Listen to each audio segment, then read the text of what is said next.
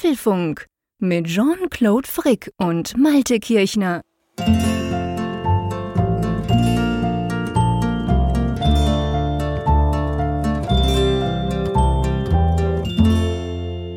Hallo und herzlich willkommen zum Apfelfunk Ausgabe 354, welche wir am 16. November Mittwochabend wie immer aufzeichnen. Der 16. November beziehungsweise dieser Mittwoch ist ja der Tag, wo bei uns nach langem, also gefühlt bah, fast eine Woche oder so, endlich mal wieder den ganzen Tag die Sonne geschienen hat. Und du, lieber Malte an der Nordsee, du weißt das ja. Es gibt neben der Sonne, die mir immer ein Lächeln aufs Gesicht zaubert und meine Laune massiv verstärkt, wenn sie kommt, vor allem in dieser Jahreszeit, gibt es ja noch so ein anderes Event, das regelmäßig vorhersehbar seit bald sieben Jahren stattfindet, das ebenfalls meine Laune jedes Mal nach oben katapultiert. Das, was wir jetzt hier tun. Hallo. Ja, hallo, lieber Jean-Claude. Gut, dass du schon den Spoiler gemacht hast. Ich hätte jetzt auf Weihnachten getippt oder so. das haben wir erst seit sieben Jahren Weihnachten. Ja, ich, ich wunderte mich gemacht? schon. Ich wunderte mich schon, warum du erst seit sieben Jahren Weihnachten feierst. Aber gut. Der eine so, der andere so. Ja, genau. Nein, nein. Natürlich unsere Aufnahme hier. Das ist ah, ja immer das Schöne ja. dran. Wir, wir, sagen das ja auch immer uns selber. Ähm, egal wie der Tag ist. Es gibt ja manchmal schwierige Tage. Der Chef nervt oder sonst irgendjemand. Und dann wissen wir aber eigentlich immer, hey, aber am Abend findet dieses Event statt, das eigentlich immer dann dazu führt, dass man den Mittwoch positiv abschließen kann. Und das finde ich eigentlich schon noch cool. Ja, ich habe keine nervenden Chefs, weil ich weiß, die hören hier zu. Aber ja, siehst du, das ist der Unterschied. Mir ist es egal, ob meine zuhört oder die weiß selber, dass sie manchmal nervt. Kann man auch, das ist ja kein Geheimnis. Ja, nein, aber ich, ich, teile deinen, ich teile deinen Eindruck, äh, dass das, oder es geht mir genauso, dass eben der Apfelfunk ist kein Stress. Das ist nicht irgendwie so, das muss man auch noch machen, sondern das ist echt immer so ja, gerade mit dem Mittwochstermin, so eine Insel, weißt du? Du, du schwimmst mhm. halt rüber zu der Insel und dann mhm. Äh, erholst du dich dort ein wenig. Genau. Und äh, dann schwimmst du am Donnerstagmorgen nochmal wieder los. Klar, du merkst, dass du auf der Insel eine wilde Party gefeiert hast, aber. ja, genau, man, fühlt sich am Donnerstag durchaus so an. Aber man weiß halt, das ist jetzt nur noch dann die halbe Wegstrecke und dann ist man eben auf der nächsten Insel der Wochenendinsel angekommen. Ja, das ist tatsächlich so, da hast du absolut recht. Und während wir hier rumchillen quasi und und uns das, damit es uns dann besser geht danach, müssen unsere armen Hörerinnen und Hörer das Ganze immer auch noch anhören. Die haben ja die Arbeit. Wir haben ja eigentlich, eben, du hast es gesagt, wir chillen rum auf unserer Insel und die müssen das dann alles anhören. Tja, schöne Arbeitsaufteilung eigentlich. Sehr oder? gute Arbeitsaufteilung. Zwei, die chillen und Tausende, die, denen wir die Zeit klauen durch unseren kleinen Podcast hier. Ja, ja, ja, ein herzliches Dankeschön dafür, dass ihr euch die Zeit nehmt. Ich meine, das ist immer so eine Selbstverständlichkeit, ähm, dass wir eure Zeit in Anspruch nehmen. Aber ich finde das, weil ich halt selber auch gemerkt habe, wir haben ja auch schon einige Male darüber gesprochen, dass sich eben durch, durch Corona, die Lockdown-Zeit, die hat ja vieles umgewälzt im Leben. Und ich, ja. ich musste mir auch erstmal so meine kleinen Zeitinseln wieder erobern, wo ich jetzt auch Podcasts höre, weil sich sehr vieles geändert Absolut. hat. Beruflich gleichermaßen ja. wie eben dann durch den generellen Alltag. Und ja, deshalb, also ich weiß das noch mehr zu schätzen als früher, dass sich da draußen Leute jede Woche die Zeit nehmen, so ein anderthalb Stunden sich mal im reinzuziehen. Das finde ich einfach, ja. ungeachtet äh, jeder anderen Frage, wie ihr das findet, aber erstmal beachtlich und, und äh, absolut, ja, dank, bin da ja, dankbar so. dafür. Also ich meine, die, die, das, das weiß man ja auch. Da gibt es ja auch schlaue Studien dazu und überhaupt, das merkt selber am, jeder, jeder selber am eigenen Leib. Ich meine, man, man hat die Zeit nicht gestohlen, man hat nicht beliebig viel, je nachdem, in welcher Lebensphase man gerade steckt. Und dann ist es eben schon krass. Also es gibt ja, weiß Gott, genug Angebote, die eigentlich um unsere Zeit buhlen. Genau. Da gibt es ja immer mehr auch. Und, und von dem her ist es umso weniger selbstverständlich, dass das seit Jahren quasi so dass das einfach möglich ist, dass wir euch seit Jahren diese eineinhalb Stunden einmal pro Woche klauen, manchmal ja sogar ein bisschen länger. Ähm, ja, das ist, das ist schon sehr, sehr erstaunlich, das stimmt. Weil eben, für uns ist es ja nur das Chillen auf der Insel, für uns ist es ja ganz anders. Ja, ja, eben, genau. Das ist für uns ist ja ganz angenehm. Stell dir vor, wir würden sonst, was würden wir machen? Schlafen, wir würden irgendeinen blöden Film gucken, ich würde ein bisschen auf YouTube rumwühlen, Twitter befüllen. Pff, ja. Alles nicht vergleichbar mit dem, was wir hier tun. Ich frage mich das häufig mal, wenn wir mal nicht an einem Mittwochabend aufnehmen. Mhm. Was, was habe ich eigentlich in meinem Leben vor dem Apfelfunk gemacht an einem Mittwochabend? Mittwoch, ja, stimmt, gell? Dieses schwarze Loch, das jetzt seit bald sieben Jahren hier ist. Gab es ein Leben? Was war denn vorher? Gab es ein Leben ohne Apfelfunk? Weißt du, ich ertappe mich ja manchmal auch dabei, ähm, wenn das so grenzwertige News sind vom, von dem, vom zeitlichen Ablauf her. Es gibt so irgendeine Geschichte, mhm. Apple hat vor so und so vielen Jahren das und das gemacht. Mhm. Und das war so ein bis zwei Jahre, bevor wir mit dem Apfelfunk angefangen ja. haben. Weil ich das auch schon journalistisch begleitet habe zu der Zeit, kenne ich halt das Ereignis noch ganz genau. Mhm. Aber ich denke dann immer in dem Moment kurz manchmal, was haben wir denn damals im Apfelfunk dazu gesagt? ja, das stimmt. Und dann habe ich das irgendwie stimmt. so eine Gedächtnislücke und dann stelle ich fest, nee, Moment, den Apfelfunk ja. gab es ja noch gar nicht zu der Zeit. Aber das stimmt, weil der Apfelfunk ja doch schon recht lange ist. Also ich meine, wir machen eben, wir machen das jetzt dann seit sieben Jahren. Ich, ich will das überhaupt nicht werten, sondern es ist einfach eine lange Zeit. Und es geht mir tatsächlich auch so, dass ich ganz viele Events, ich meine, jetzt war ja gerade 15 Jahre iPhone, konnte man ganz viel lesen bei euch auf Heise Online, ein mega langer, spannender Artikel vom Leo. Und da dachte ich dann so oft, hä? Wie habe ich das eigentlich, äh, was hat eigentlich der Malte damals dazu gesagt? Und da fällt mir ein, ja, keine Ahnung, weil da haben wir noch nicht öffentlich darüber gesprochen und auch nicht nicht öffentlich, da haben wir uns noch gar nicht gekannt. ja, ja, genau. Wir, ja, oder wir haben uns gekannt, aber irgendwie nur so ganz lose. ja, genau, so ganz lose. Du als Gast vom Geek Week genau. mal, da wusste ich irgendwie, aber sonst wusste ich überhaupt nichts über dich, ja, stimmt? Richtig. Aber weißt du, das Schöne ist, je länger wir das machen, desto weniger solche Momente gibt's. Weil irgendwann ist dann das wirklich so alt, dass niemand mehr drüber spricht und wir können bei allem sagen, ja, da hatten wir auch schon Apfelfunk. Ja, aber es wird immer ein Apple vor Apfelfunk geben. Ne? Ja, natürlich. Das, das äh, ist natürlich, andersrum wird es ja auch gar keinen Sinn ergeben. Stell dir vor, wir hätten einen Podcast gegründet und es gäbe noch gar nicht die Firma, über deren Produkte wir ständig sprechen. Das wäre interessant, ja. Das, hm, das wäre durchaus Science Fiction. Es gibt doch, es, nee, gibt doch so, es gibt doch so GmbHs, die werden gegründet, die haben irgendwie so einen Fantasienamen und die werden quasi nur so als Gesellschaftsform gegründet, um sie dann mhm. später zu verkaufen für einen bestimmten Zweck und dann werden sie umbenannt. Ja. Das, da, das habe ich mal, hier mal gelesen. Das ist, da gibt es irgendwie so, so Firmen, die heißen irgendwie Leuchtturm 23 GmbH. Und du okay. fragst dich, was, was, was machen was die? Was machen die wohl? Aber die werden einfach nur rechtlich eingerichtet, weil so ein GmbH zu gründen ist ja auch so ein gewisser Akt. Erstmal so ein Rechtsakt mhm. eintragen mhm. und so weiter und so bei fort. Euch sicher viel komplizierter als bei uns. Ja, da kannst du von ausgehen. und, ja, und dann kommt irgendeiner und kauft die dann halt, ne, weil er dann okay. eine, eine, Firma machen will ja. und benennt die dann halt um und der Geschäftszweck ja. wird dann geändert. Ja, und dann ist es halt irgendwann eine andere Firma plötzlich. Lustig. Also insofern, okay. so ein Blanko-Podcast könnte man auch mal machen. Der Podcast ohne Thema sozusagen. Der Blanko-Podcast, genau. Wir reden erstmal nur über das Wetter. Ist, alles ist bereit. Wir reden ein bisschen über das Wetter. Danach gibt es eine mega lange Pause. Die könnte ein potenzieller Käufer dann noch füllen. Eieiei. Ja, ja. Nee, ich glaube, das möchte ich nicht. Okay. Ich kann zwar problemlos über Null News schwafeln, das weißt du, ich kann eigentlich über alles lange quatschen, aber das wäre dann wahrscheinlich doch ein bisschen zu wenig. Bisschen Inhalt, zu viel des Selbst Guten. für mich. ja, dann lass uns doch gleich mal zu unserem eigentlichen Thema kommen, aber vorher haben wir noch eine wichtige Botschaft zu machen. Genau, und zwar ähm, wird dieser ähm, Apfelfunk 354, diese Folge wird unterstützt. Wir haben wieder einen Sponsor für diese Folge und zwar durch Ferchau. Und Ferchau, das sind für alle, die die Karriere machen wollen, oder? Genau. Bei Ferchau lautet das Motto Make IT Real oder auch Make It Real, je nachdem, wie man es lesen möchte. Und man kann bei Ferchau in das nächste Karrierelevel starten. Da gibt es eine vielfältige Auswahl an IT-Projekten und interessante Karriereperspektiven, also für alle, die in dem in der Branche unterwegs sind und einen spannenden Job suchen, eine spannende neue Arbeit. Und ja, Ferchau bietet da halt den direkten Zugang zu bekannten IT-Unternehmen und auch den Global Playern der Tech-Branche. Ja, genau. Und spannend ist auch, dass man eigentlich ich sag mal, auf jedem Karrierelevel dort einsteigen kann. Also Student, Absolvent, Berufseinsteiger oder natürlich auch schon erfahrene Leute, die werden ebenso gesucht. Die Themen sind auch recht breit. Da gibt's dann Business Solutions, System Integration, Application Development und so weiter. Also da gibt's ganz viele verschiedene Dinge, die die anbieten. Und das ganze Geld suchen Sie auch noch deutschlandweit. Das suchen Sie deutschlandweit und es äh, ist auch egal jetzt, in welcher Programmiersprache man unterwegs ist ja. oder welche Hard- und Software man am liebsten mag. Also ob man jetzt zum Beispiel der, der Mac-Fan ist oder fürs iPhone was machen würde. Es, wird für alles etwas gesucht und es gibt auch für alles spannende Chancen, egal auch, ob man Entwickler ist oder Analyst oder Projektmanager. Ferchow hat eine sehr vielfältige Auswahl an agilen mhm. Projekten aus den verschiedensten Bereichen. Ja, und jetzt ist die Frage, wollt ihr dabei sein? Und wenn dem so ist, dann bewerbt euch doch einfach mal, beziehungsweise informiert euch. Es gibt eine Seite ferchau.com slash go slash karriere-it. Den Link haben wir natürlich für euch auch in den Show Notes. Und äh, ja, also wenn, wenn ich heute in die IT gehen würde, ich würde da definitiv mal reingucken. Ja, definitiv. Das, denke ich, würde sich lohnen. Und ähm, ja, also vielen Dank an Ferchau, dass Sie diese Folge unterstützen. Das freut uns natürlich sehr. Äh, mein Lieber, bevor wir zu den Themen kommen, wir haben noch gar nicht über das Wetter gesprochen. Ich habe gesagt Sonnenschein, aber nur ein Tag.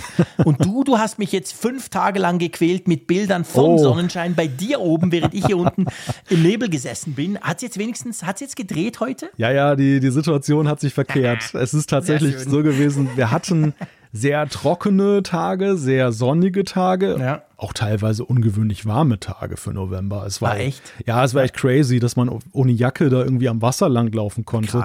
Habe ich so Mitte November noch nie erlebt. Und jetzt, heute war tatsächlich ein Novembertag wie aus dem Bilderbuch. Es war dunkelgrau, es hat den ganzen Tag geregnet und äh, es war Okay. dabei noch schweinekalt. Also wenn man mal raus musste, oh Mann, da war ich auch mal froh, wenn ich wieder drin war in einer guten Stube. Also das, das war wirklich November vom Feinsten. Und ich glaube, das, das soll jetzt auch so ein bisschen so bleiben. Ein Glück, muss ich sagen. Ich, ein Glück. Weißt du, warum ein Glück? Nee, warum? Ich, ich habe lange rumtaktiert mit meinen Winterreifen vom Auto. Und Der Klassiker. ja, normalerweise gilt ja die Regel Oktober bis Ostern. Ja, genau. Ne, Winterreifen. Und Oktober habe ich dann mal einfach mal, ja, am Anfang war es halt Faulheit und dann nachher habe ich irgendwie auch gedacht, nee, passt ja nicht. Kannst ja nicht im Spätsommer jetzt Winterreifen drauf machen. Ja. Und habe das dann so munter vor mir hergeschoben. Jetzt vor einer Woche, letzte Woche Donnerstag, genau, da habe ich jetzt einen Termin, hatte ich einen Termin und habe dann die Reifen da wechseln lassen und habe noch so gedacht, ah, eigentlich ja blöd, ne? Immer noch zu warm. Ja, genau, zu warm und wahrscheinlich brauchst du sie den ganzen Winter nicht, weil wenn Ja. es jetzt noch warm ist, wie, wie soll es denn dann jetzt noch künftig warm, hier kalt werden und so. Und jetzt kommt dann plötzlich dieser Wetterwechsel und ich habe so gedacht, meine Güte, also wirklich ins Schwarze getroffen. Wenn ich so ein Just in time. ja, wenn ich so ein Glück beim Lotto hätte wie mit meinen Winterreifen, dann wäre ich Millionär, ich sage es dir. Ich muss sagen, ich mache mir da jeweils gar nicht so viel Gedanken. Bei mir ist es wirklich mehr so, wenn sich's gerade so ergibt, weißt du? Ich hatte zum Beispiel jetzt nach zwei Jahren, also mein, mein ID3, mein Elektroauto, der wir haben ihn im Dezember gekauft, aber der wurde quasi im Oktober von der Garage schon, ähm, wie sagt man dem, immatrikuliert und fuhr dann acht Wochen lang quasi so als Vorführwagen rum. Und danach haben wir ihn übernommen. Dann kriegt man auch einen kleinen Rabatt und so, alles gut. Aber der, der musste jetzt nach zwei Jahren so zu einem ersten Check quasi. Und da dachte ich so, das war irgendwie, keine Ahnung, 8. Oktober. Und da dachte ich so, ey cool, wenn der sowieso gerade geht, dann sollen die gerade die Reifen wechseln. Und ich gebe dir recht, ich bin dann jetzt einen Monat lang rumgefahren und es war irgendwie 20 Grad bei uns. Aber das ist mir dann eigentlich wurscht. Also pff, ich dachte mir, irgendwann wird es dann schon kalt. Ja, aber die, die, haben Und ja, ja, die haben ja die bessere Bodenhaftung, wenn da so, so unter sieben Grad, sagt man ja, glaube ich, beim Winterreifen. Ja, ja, Und irgend sowas, genau. Genau, das ist, man sollte irgendwie, aber gut, letzten Endes ist es auch egal. Und ich fahre, ich spielt fahr, doch für dich keine Rolle, du gibst sowieso Vollstoff. Deine doch Highspeed-Reifen. sowieso nach kurzer Zeit aus wie Sommerreifen und die sehen aus wie Slicks. Oh Gott. Wir haben keine Rillen Oh mehr, Gott, oh Gott. weil er so schnell fährt. Ja, du zeichnest ja wieder Bilder von mir hier. Aber, aber weißt du, was mir immer wieder auffällt, wenn wir über das Thema Auto sprechen? Was? Es gibt kaum ein Feld in, der, in dem Sprachverhältnis Deutsch-Schweiz, wo so Mhm. gravierende Unterschiede sind wie beim Auto. Ehrlich? Ja, also ihr parkiert, wir parken, das ist noch der, das Mildeste. Das ist Aber der Klassiker, ja. du hast gerade gesagt, ihr immatrikuliert. Also du, du meinst wahrscheinlich, das Auto war zugelassen, oder? Ja, aber ich glaube, ich habe es falsch gesagt. Ah, Das okay. heißt, man sagt bei uns auch zugelassen. Ja, Ah, ja, okay. ich, ich wusste einfach dieses Wort nicht mehr. Genau, wenn du quasi, wenn das Auto eine Nummer kriegt und rumfahren darf, wenn es neu ist. So, genau. Ja, ja, genau. Ja, die Beschreibung haben wir ja auch. Eben, ich glaube, ich glaub, du hast da schon, das ist, Ja. das ist nichts anderes. Aber Garage- ja, wir haben doch auch schon Garage, genau. Genau, da- da Garage fallen und Werkstatt. Das ist ja Genau. genau. weil das ist für den Deutschen Genau. einfach irritierend, wenn du sagst, Ja. ich fahre in die Garage. Ja, das tue ich auch jeden Abend. Das macht jeden Tag, genau. Da frage ich mich mal, warum Ja. machst du das? Oder warum Ja, ist das genau. so besonders? und vor allem, Du, warum ich so, habe eine geile Garage, die machen alles, die flicken und alles, Ja. aber ich krieg da eine Rechnung blöderweise. das erste Mal, als du mir das erzählt hast, da konnte ich dir ja gar nicht folgen. Und ich habe mich gewundert, wieso hat der Leute in seiner Garage? Ne? genau. Reicher Schweizer. Eigene Bedienstete. genau. Und dachtest du, hä, habe ich gar nicht gesehen, als ich bei ihm war. Hat er wahrscheinlich nach Hause geschickt, als der Deutsche zu Besuch war. Und wollte nicht so angeben. ja, genau.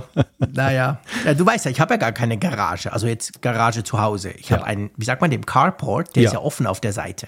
Ja, Genau. klar, richtig, genau. Ja. Also von dem her gesehen, in der Garage, die wir haben, stehen einfach Fahrräder drin. Wie das so oft ist bei Garagen, ne? Die werden ja gerne Schon. mal vollgestellt mit irgendwelchen Ja, unsere ist einfach Sachen. viel zu klein. Also unsere ist wirklich, da, da kann kein no normales Auto rein. Da, da, Ach so. Da, das wurde in den 50er Jahren gebaut, die Garage. Hm. Und da kann so ein, da war wahrscheinlich so ein, keine Ahnung, Topolino, weißt du, so ein Fiat 500 damals. Der hat da locker reingepasst. Aber heute, also pff, ich habe es mal wirklich probiert, weil ich dachte, es ist ja komisch eigentlich, man kann es ja mal probieren.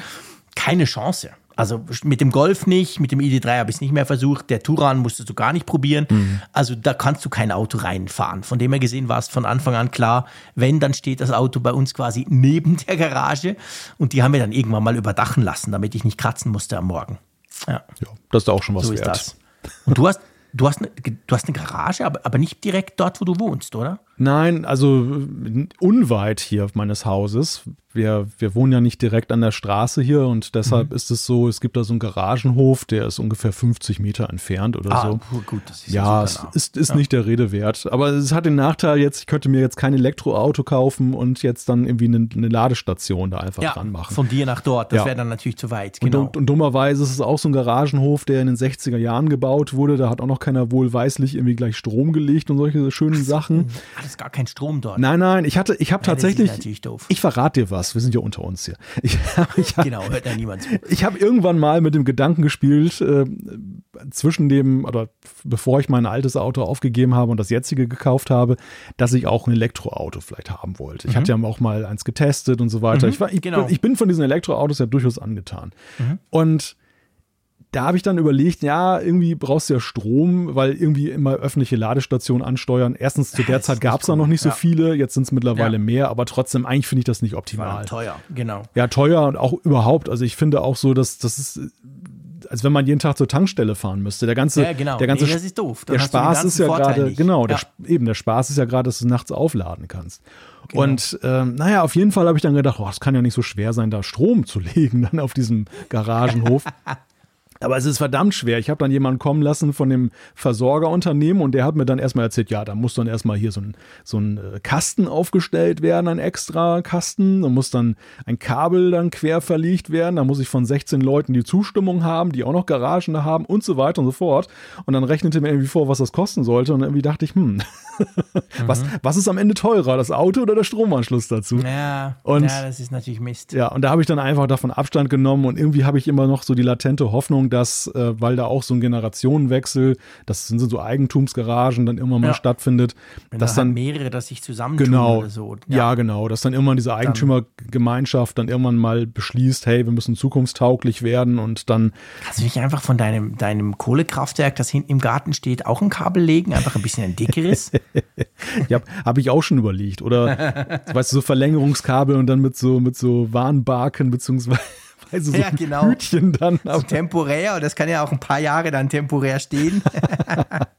Das wäre auch eine Idee, ja. Ja, das sind so Herausforderungen. Das ist natürlich ganz ein wichtiger Punkt. Das stimmt schon. Also ich, ich sage das auch immer den Leuten, wenn sie mich fragen, weißt du, ähm, ich bin natürlich mega privilegiert. Ich habe ein Einfamilienhaus, ich kann das Auto direkt daneben laden. Die Wallbox, die musste ich zwar selber kaufen, aber ich musste niemanden fragen. Ich habe sie einfach installiert und jetzt habe ich noch PV obendrauf. Also das ist natürlich der Idealfall, der halt nur auf sehr wenige Leute zutrifft. Und dann ist es unglaublich spaßig und unglaublich geil, so ein Elektroauto zu fahren. Aber wenn da nicht alles stimmt, dann wird es eben entweder schwierig oder halt ein bisschen anstrengender. Das ist definitiv der Punkt. Ja. Aber wir wollen ja nicht Gut. über Elektroautos sprechen. Ich wollte gerade sagen, komm, lass uns endlich über richtige Themen sprechen, nämlich über unsere Apple-Themen. Was haben wir denn heute so vor? Ja, wir haben eine ganze Menge vor und deshalb ist es auch wichtig, dass wir loslegen. Wir sprechen über Weitsicht beim Fernsehen. Und zwar haben wir beide das Apple TV 4K der dritten Generation getestet. Ganz genau.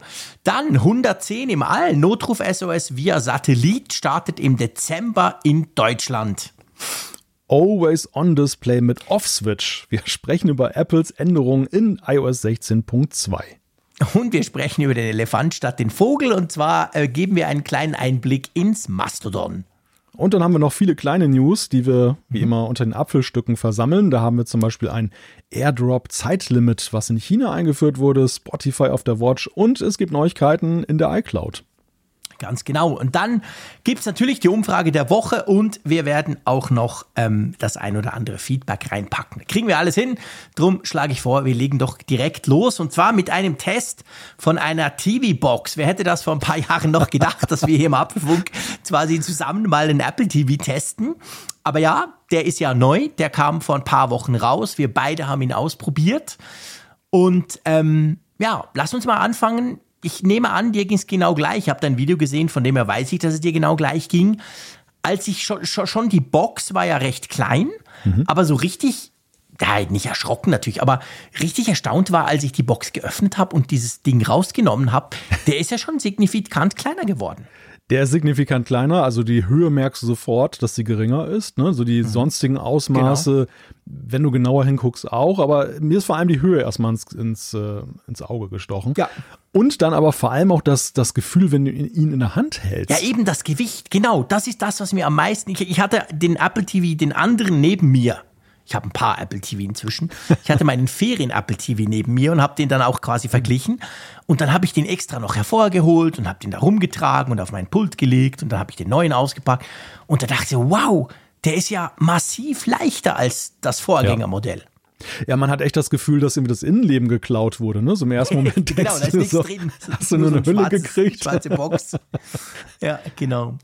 Ja, so wie, die stimmt aber nicht, da ist viel drin. Da ist eine Menge drin, ja, ja. Also das Gefühl war tatsächlich so, du kennst das vielleicht auch aus dem Supermarkt, man kauft irgendwie so eine CD oder so ein DVD und dann ist die bei einer Kasse hinterlegt und du kriegst dann nur die Hülle und so fühlte sich das ich dann auch. Ich habe Jahre keine CD und DVD mehr gekauft. Ich weiß nicht, wie das bei euch im Norden ist, aber ja, wir sind, inzwischen ziemlich digital unterwegs, was Ach, das anbelangt. Na Gott sei Dank, da bin ich ja beruhigt, dass die Schweiz wenigstens das kann. Nein, aber ich weiß genau, was du meinst. Sorry, blöder ja. Spruch. Äh, stimmt, genau. Dann, oder Games zum Beispiel, das ist ja bei Games oft noch so. Die nimmst du aus dem Regal und denkst so, jetzt kaufe ich mir das neue Schieß mich tot. Und dann merkst du, äh, pff, nee, das ist ein bisschen leicht. Da fehlen wahrscheinlich, fehlt da noch ein Datenträger. Ja, genau. Wobei es ja letzten Endes, ich meine, am Ende ist es natürlich ein Gefühl, dass ja, du nimmst es einmal in die Hand, das Apple TV beim Auspacken und du stellst es ja irgendwie an einen Platz, so ist es zumindest bei mir. Ich bin froh, dass du das sagst, weil sonst schreiben uns das nämlich die Leute nach dem Motto, Hä, warum sprecht ihr fünf Minuten über das Gewicht? Das interessiert doch keine Sau. Stimmt, ich meine, ja. du legst es unter den Fernseher oder ins Fernsehmöbel und da ist das Gewicht wirklich wurscht. Klar, stimmt. Ich glaube, es hat nur eine Relevanz, wenn du zum Beispiel das irgendwo so, meinetwegen mit Powerstrips befestigen willst oder so. Das, das, ja, das, aber das könntest du jetzt, genau. Du könntest ja. eigentlich den Apple TV hinten an den Fernseher kleben irgendwie. Genau, richtig. Das, das kannst du recht. Ich, wahrscheinlich konntest du es vorher auch schon, aber jetzt kannst du es noch sorgenfreier, weil es echt so ein Fliegengewicht ja. ist. Und es passt natürlich auch in wahrscheinlich noch mehr Konfiguration einfach rein, weil es einfach noch kleiner ist. Ne? Also ja. es ist dezent. Natürlich ist es nicht das, was einige sich erhofft haben. Das habe ich auch gehört, dass einige gesagt haben, ja, schön und gut, kleiner, aber äh, viele träumten ja von dem Stick. Ne? Also viele mhm. dachten ja, dass Apple ja auch mal irgendwas rausbringt, was ja. so ganz kompakt ist. Das ist es beileibe nicht. Nee. Aber es ist schon wirklich erstaunlich klein und leicht geworden. Das stimmt. Also so dieser Fire Stick oder der Chromecast Stick von Google, ich meine, die beiden großen Konkurrenzprodukte, wir kommen dann auch noch dazu, ähm, die sind halt wirklich tatsächlich noch mal eine Ecke kleiner. Aber gut, nichtsdestotrotz, das Ding ist klein. Äh, warum ist er eigentlich so leicht geworden? Also ich meine, wir kommen jetzt zu den Specs und wir werden feststellen, da ist ja viel mehr moderne Technik drin als beim Vorgängermodell. Aber irgendwas haben sie ja weggelassen, dass es jetzt leichter wurde, oder? ja, den Lüfter haben sie weggelassen. Ja, genau. Stimmt. weißt du, was lustig ist? Ja. Ich meine, ich habe das, ähm, ich habe das gelesen, aber erst nachdem ich mein Video gepostet hatte.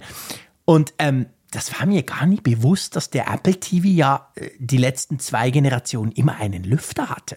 Klar, wenn du den umgedreht hast, hast du gesehen, da gibt es ja Lüftungs, ähm, Lüftungsschlitze drin und du konntest, glaube ich, auch den Lüfter, einen relativ großen sehen. Aber den hat man ja nie gehört. Hast du also jemals den Lüfter gehört? Nicht, oder? Ich habe tatsächlich erst als ich dann den alten Apple TV in die Hand genommen habe, umgedreht Gell, habe, zum ersten Mal diese Lüftungsschlitze gesehen. Ich dachte tatsächlich, das wäre vorher schon ein geschlossenes Ding Eben, gewesen. Ich auch. Und ich war da recht überrascht und auch ähm, ja, ja froh. Ist nicht Apple, so gegangen. Apple wirbt damit, dass der, dass das Apple TV jetzt 20 Prozent leiser ist. Und die Frage, die ich mir stelle, ist, wovon? ja, genau. Still, kann man stiller sein als still? Ja, okay. Also Aber sie werben natürlich auch noch davon, dass er weniger Strom verbraucht. Und ich glaube, das ist natürlich viel relevanter, als Ja. dass du ihn nicht hörst. Das und genau, und das ist schon ein gewichtigerer Aspekt, den ich auch äh, durchaus habe nachvollziehen können. Ich habe mal so eine Shelly Plug S äh, Energiesteckdose, so eine Schaltsteckdose mal herangezogen, mit der kannst du den Verbrauch ermitteln.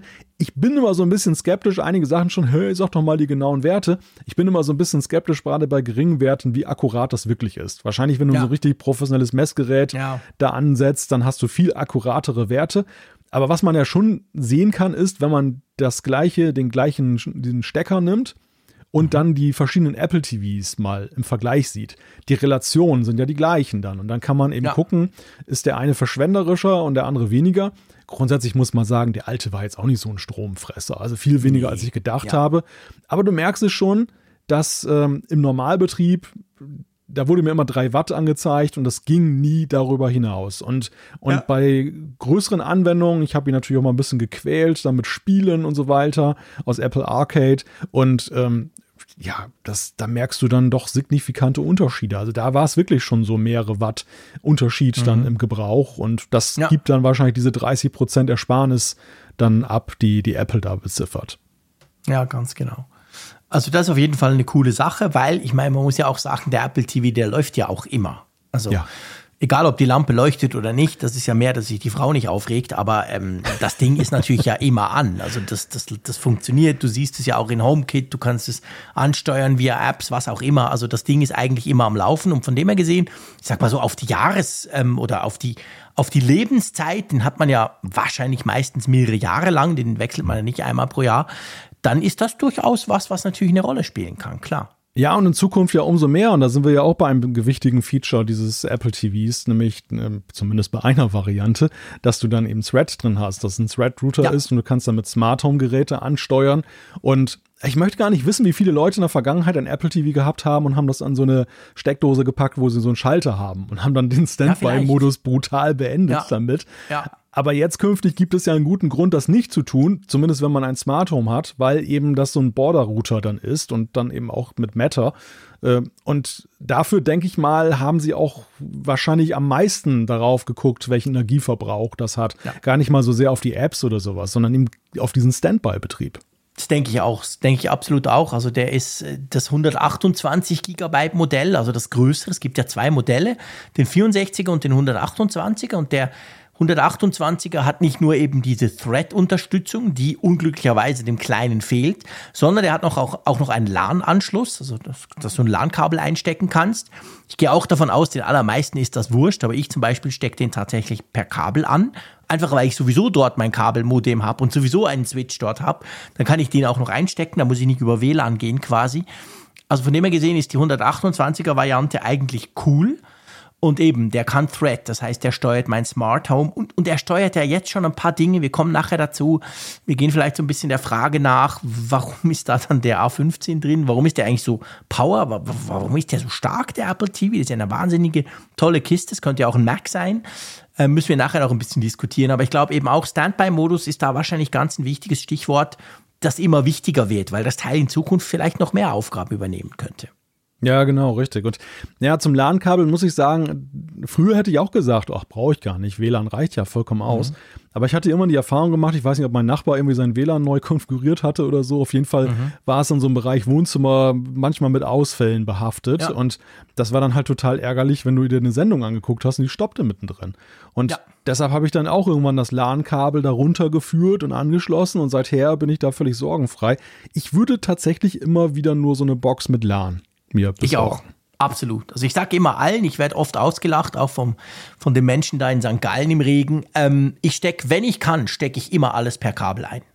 Finde Ja. ich einfach grundsätzlich ist immer sinnvoll. Mein Mac hier hängt am Kabel, ich habe hier einen Switch, ich habe irgendwie so eine kleine UKV-Verkabelung bis runter in den Keller zur Firewall und so. Also ich finde das einfach, wenn man kann, man muss es jetzt nicht unbedingt extra deswegen tun, aber wenn man kann, wenn man die Möglichkeit hat, dann hast du halt immer Vorteile. Weil genau das, was du sagst, der Nachbar, bei mir auch, ich habe irgendwie 21 WLANs rundherum, wenn ich hier mal scanne. Und je nachdem, was die halt machen, wie die halt, dann ist plötzlich der Empfang irgendwo viel schlechter, obwohl er da immer gut war. Und Genau. das kannst du dir halt mit so einem Kabel umgehen. Und stimmt, beim Fernsehverschauen ist das halt doof, wenn dann der Film nach 50 Minuten plötzlich stehen bleibt. Genau.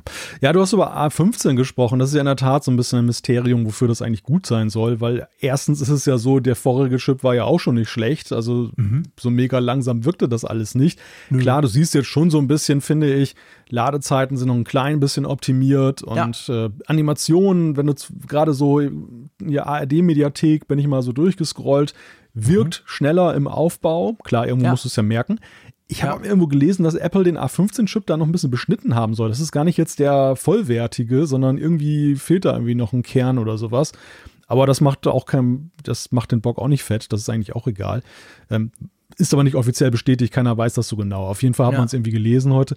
Okay. Der Punkt ist, warum ich glaube, dass sie den A15 einbauen, das ist vor allem die Kompatibilität bei Apple Arcade. Weil das Gerät, das vergisst man immer wieder. Aber es ist ja auf Augenhöhe mit den anderen, mit iPad und I mhm. iPhone und ja auch Mac in der Frage, mhm. dass Apples Abo-Dienst Apple Arcade darauf funktionieren muss. Stimmt, und vergesse ich immer. Die Spiele ja, müssen alle auf dem Apple TV funktionieren. Genau, ist, ist, ist, mir auch erst bewusst geworden, als ich dann da so ein bisschen durchgezappt bin mhm. durch das Gerät, dass ich plötzlich dachte, hm, erstens das und zum anderen ist es ja sogar noch anspruchsvoller als zum Beispiel auf dem iPhone, weil ja auch dann der Bildschirm größer ist. Also ja, klar, du ja auch. Auflösung, ja. geil, 60 Frames kannst du machen. Also das ist schon anders. Ja, stimmt. Und deshalb, da muss die GPU und die CPU, die müssen schon ja. sehr leistungsfähig sein. Und allein aus dem Grunde muss Apple eigentlich immer dafür sorgen, dass der Chip einigermaßen mithalten kann mit den ganzen anderen Produkten, die Apple Arcade unterstützen. Ja, ist ein guter Punkt. Also das, das stimmt. Das, das ist ziemlich sicher ein, ein genau der Grund, warum sie da halt eben nicht in einen älteren Chip reinbasteln, der uns ja zumindest beim Fernsehschauen überhaupt nicht stören würde. Ich glaube, es gibt vielleicht, also das ist jetzt aber sehr spekulativ im Unterschied zu deiner Theorie, ähm, gibt aber vielleicht auch noch einen anderen Grund. Und zwar habe ich mir überlegt, also auf der einen Seite ist es so, Apple ist sich sicher selber auch bewusst, dass die Leute nicht alle ein, zwei Jahre einen neuen Apple TV kaufen. Also ich gehe davon aus, so ein Ding kaufst du und solange der das macht, was du tust, wechselst du den eigentlich nicht aus. Das heißt also, du hast den viele Jahre lang. Da schadet es natürlich nicht, wenn man aktuellen Chip drin hat, der dann eben auch in drei, vier Jahren noch Updates kriegt und auch noch verwendet werden kann. Und das andere, die andere Idee kam mir, ich habe letztens so eine ähm, von Eve, habe ich so eine, so eine Indoor-Kamera getestet und die hat dieses ähm, iCloud Secure Video Feature. Und das steckst du ja ein und dann tut er ja quasi aufnehmen, statt dass er deine eigene Cloud oder so, ähm, schmeißt er das ja auf deine iCloud und du kannst es dann in der Home-App dort gucken. Und da ist es zum Beispiel so, diese Kamera, die entdeckt, ist das jetzt ein Tier, ist das der Postbote, der vorbeikommt, ist, bin ich auf dem Fahrrad und so weiter. Die hat so eine, so eine gewisse Erkennung und dann kannst du auch genau einstellen, was wann passieren soll. Und diese Erkennung, diese Intelligenz, die sitzt gar nicht in der Kamera, sondern die macht iCloud Secure Video aber nur dann, wenn du bei dir zu Hause entweder ein HomePod Mini oder ein Apple TV hast. Ah, okay. Das heißt, hm. das System, also diese Berechnung quasi, ist das ein Mensch, ist das ein Tier, ist es ein Auto, ähm, passiert auf dem HomePod Mini oder dem Apple TV. Und ich habe mir dann so überlegt, okay, das ist, das war seit Anfang an so, das war mir gar nicht bewusst.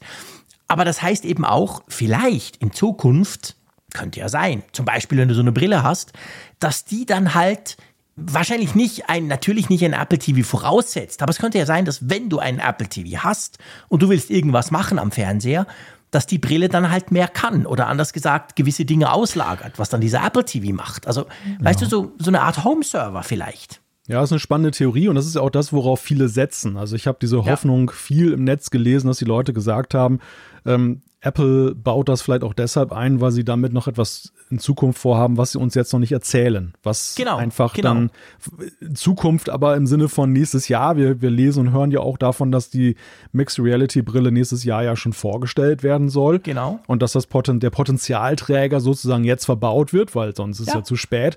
Also, das ist ja so typisch Apple. Ja, ja, ich finde das nicht unplausibel, weil wir haben viele Beispiele dafür gesehen. Ne? Also wir haben ja, den, wir haben das genau. ja gesehen bei NFC zum Beispiel und so. Ja, den U1-Chip. Den U1-Chip, über den wir auch gleich noch sprechen werden. Also es gibt da es gibt da einiges. Ich möchte nur einen weiteren Punkt in die Waagschale mhm. werfen, was den A15 angeht. Und das ist einer, naja, all jene, die jetzt sich geschmeichelt davon fühlen, dass Apple so einen schönen Chip einbaut, die müssen jetzt mal kurz weghören. Meine Vermutung ist, es könnte auch damit zusammenhängen, dass Apple einfach ihre vorhandenen Prozessoren mhm. jetzt so rein logistisch dahingehend optimieren, dass sie die in der Masse in möglichst vielen Geräten ja. pro Jahrgang verwenden. Absolut. Wir haben, wir haben ja. diese Theorie entwickelt und ja schon mal besprochen am Beispiel des iPhone 14, wo wir auch gesehen mhm. haben, dass jetzt die, der Weg zum A16 nicht mitgegangen wird, sondern ja. bei dem Standardmodell eben der A15 das im Vorjahr nochmal genutzt wird, was ja praktisch ist. Den produzierst du ja eh noch, ne, vom letzten Klar. Jahr und dann kannst du ihn auch in viel größeren Stückmengen, mhm. Stückzahlen abnehmen. Das macht es ihn günstiger in der Produktion für Apple. Und wenn du jetzt auch noch ein Apple TV hast, wo du ihn auch, auch einbauen kannst, ja super. Dann ja, äh, hast du noch ein Gerät mehr, noch mehr Stückzahlen. Also, ja. ich meine, Tim Cook ist ein Operations-Mensch. Und ja. Jeff Williams, der sozusagen ja so sein stiller Vize ist, ist auch Operations. Das sind Leute, die halt solche Sachen, glaube ich, immer vor Augen haben bei der, bei der Produktplanung und, und da jetzt nicht unbedingt das Design an die wichtigste Stelle stellen, sondern eben auch gucken, was kostet es uns und, und ja. wie realisieren wir es. Und das ist natürlich sehr schlau. Und ich meine, es gibt viele, man kann das ja sogar noch gut verkaufen, weil es die Leute ja auch freut, dass sie einen super ja, klar, Chip kriegen. Logisch. Ja, und, und weißt du, ich denke auch, das, das ist schon der Punkt. Das eine ist die Logistik und Operations, das andere ist natürlich, Apple bedient sich gerne seiner eigenen Chips, selbst wenn das ein bisschen Overkill darstellt. Beim Apple TV kann man das im Moment so sehen, aber ich meine, nimm mal das Studio Display. Das Studio Display hat einen A13-Prozessor drin. Das stimmt. Das ist ja jetzt auch nicht unbedingt mega ja. altes Eisen für einen Bildschirm, der eigentlich, pff, was macht denn der? Der zeigt einfach ein paar Bilder an. Also, ja. das ist ja auch crazy, dass da eigentlich ein halber Mac drin steckt. Also, das zeigt auch, dass Apple eben einfach, statt dass sie jetzt da irgendwelche Custom-Chips entwickeln, die genau für das speziell sind, nehmen sie halt ihre Universalchips und brauchen dann halt nur einen Teil davon oder schreiben halt die Software um. Also das finde ich schon auch clever. Ja, ja, weil sie dann Punkt. ja auch da wieder Einsparungen haben in der Software. Ja, genau. Weil sie dann eben das Betriebssystem dem zugrunde legen können, ist ja beim Studio Display auch, da ist so ein iOS ja. da drauf. Ne? Ja, genau. Crazy. Einfach in ein paar Schaltern haben sie alle Funktionen deaktiviert, aber sonst ist es eigentlich, genau, ist iOS drauf. Ja. Sehr cool. Ja, vielleicht noch schnell zum Speicher. Ähm, es gab ja da so ein bisschen Verwirrung, glaube ich, beziehungsweise glaub, ein Bug, gell, mit 128. Mhm. Wenn du den großen hattest und du hast ihn halb gefüllt, sowas, glaube ich, dann hat der plötzlich gemeint, er sei der Kleine und hat gesagt, er sei jetzt voll, oder? Ja, ja, irgendwie konnte der das nicht so richtig adressieren. ja. Möglicherweise ist das aber ein Softwareproblem und das wird mit einem Update genau. tvOS. Das kam, glaube ich, heute raus, habe ich irgendwo ja. gelesen. 16.11. 16.11, genau. Genau. Gut, dann die Siri Remote. Tada! Ja, ja. Die sieht genau gleich aus wie vorher. ja, also für dich. Für dich. Für mich. Ah, du hast doch das ältere, genau, ja, stimmt. Ja, ja, ich habe ja tatsächlich das Vorvorgängermodell. Dann erzähl mal was. Wie, wie war das für dich jetzt mit der neuen silbrigen Siri Remote? Sehr unspektakulär, muss ich dir sagen. Schon, gell? Ja, ja. ich habe ja, hab ja nie diese Emotionalität bei, diesem, bei dieser alten Remote empfunden. Ganz im Gegenteil, ich fand sie ja sogar ganz schnieke. Ähm, mhm. Die neue ist auf ihre Weise auch sehr charmant, was so ein Punkt ist, den ich gar nicht so im Blick hatte beim Review, aber der mir hinterher dann noch gesagt wurde und wo ich vollkommen zustimme.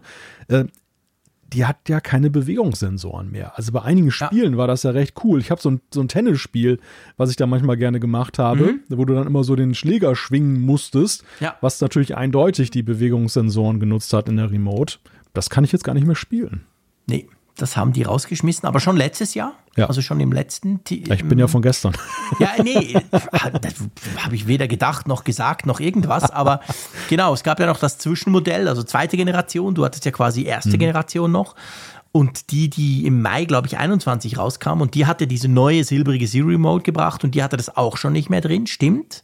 Habe ich tatsächlich, ich glaube, einmal genutzt. Darum gab es doch auch, ich habe nämlich bei mir immer noch rumliegen, es gab doch diese Stecker, also diese Kabelschlaufe, wo du eigentlich auf der einen ja. Seite den Lightning-Anschluss hast und dann hast du einfach so ein Stoffband, damit du eben die Siri Remote nicht irgendwo der, im Wohnzimmer rumschmeißt, wenn du so ein Spiel spielst. Stimmt, stimmt, ja, genau, das gab es. Genau. Und jetzt aber, was anders ist, das muss man hingegen erwähnen, die neue Siri Remote hat USB-C drin statt Lightning. Also das haben sie geändert im Vergleich zum Vorgängermodell. Ich muss sagen, das finde ich interessant, weil es zeigt, aha, okay, Apple geht also auch beim Zubehör jetzt schon mal den Weg Richtung USB-C. Aber sonst muss ich sagen, die Siri Remote, also ganz ehrlich, die vom letzten Apple TV, den habe ich damals von Apple gekriegt zum Testen, Mai 21, ich habe die nie aufgeladen. Also jetzt wechsle ich sie gegen ja. die neue, aber ich habe die kein einziges Mal so viel Fernseh gucken wir nicht und so viel drücken wir nicht rum. Also ich habe die tatsächlich eineinhalb Jahre einfach genutzt. Also sprich, mhm. der Anschluss da ist mir pff, ja relativ wurscht.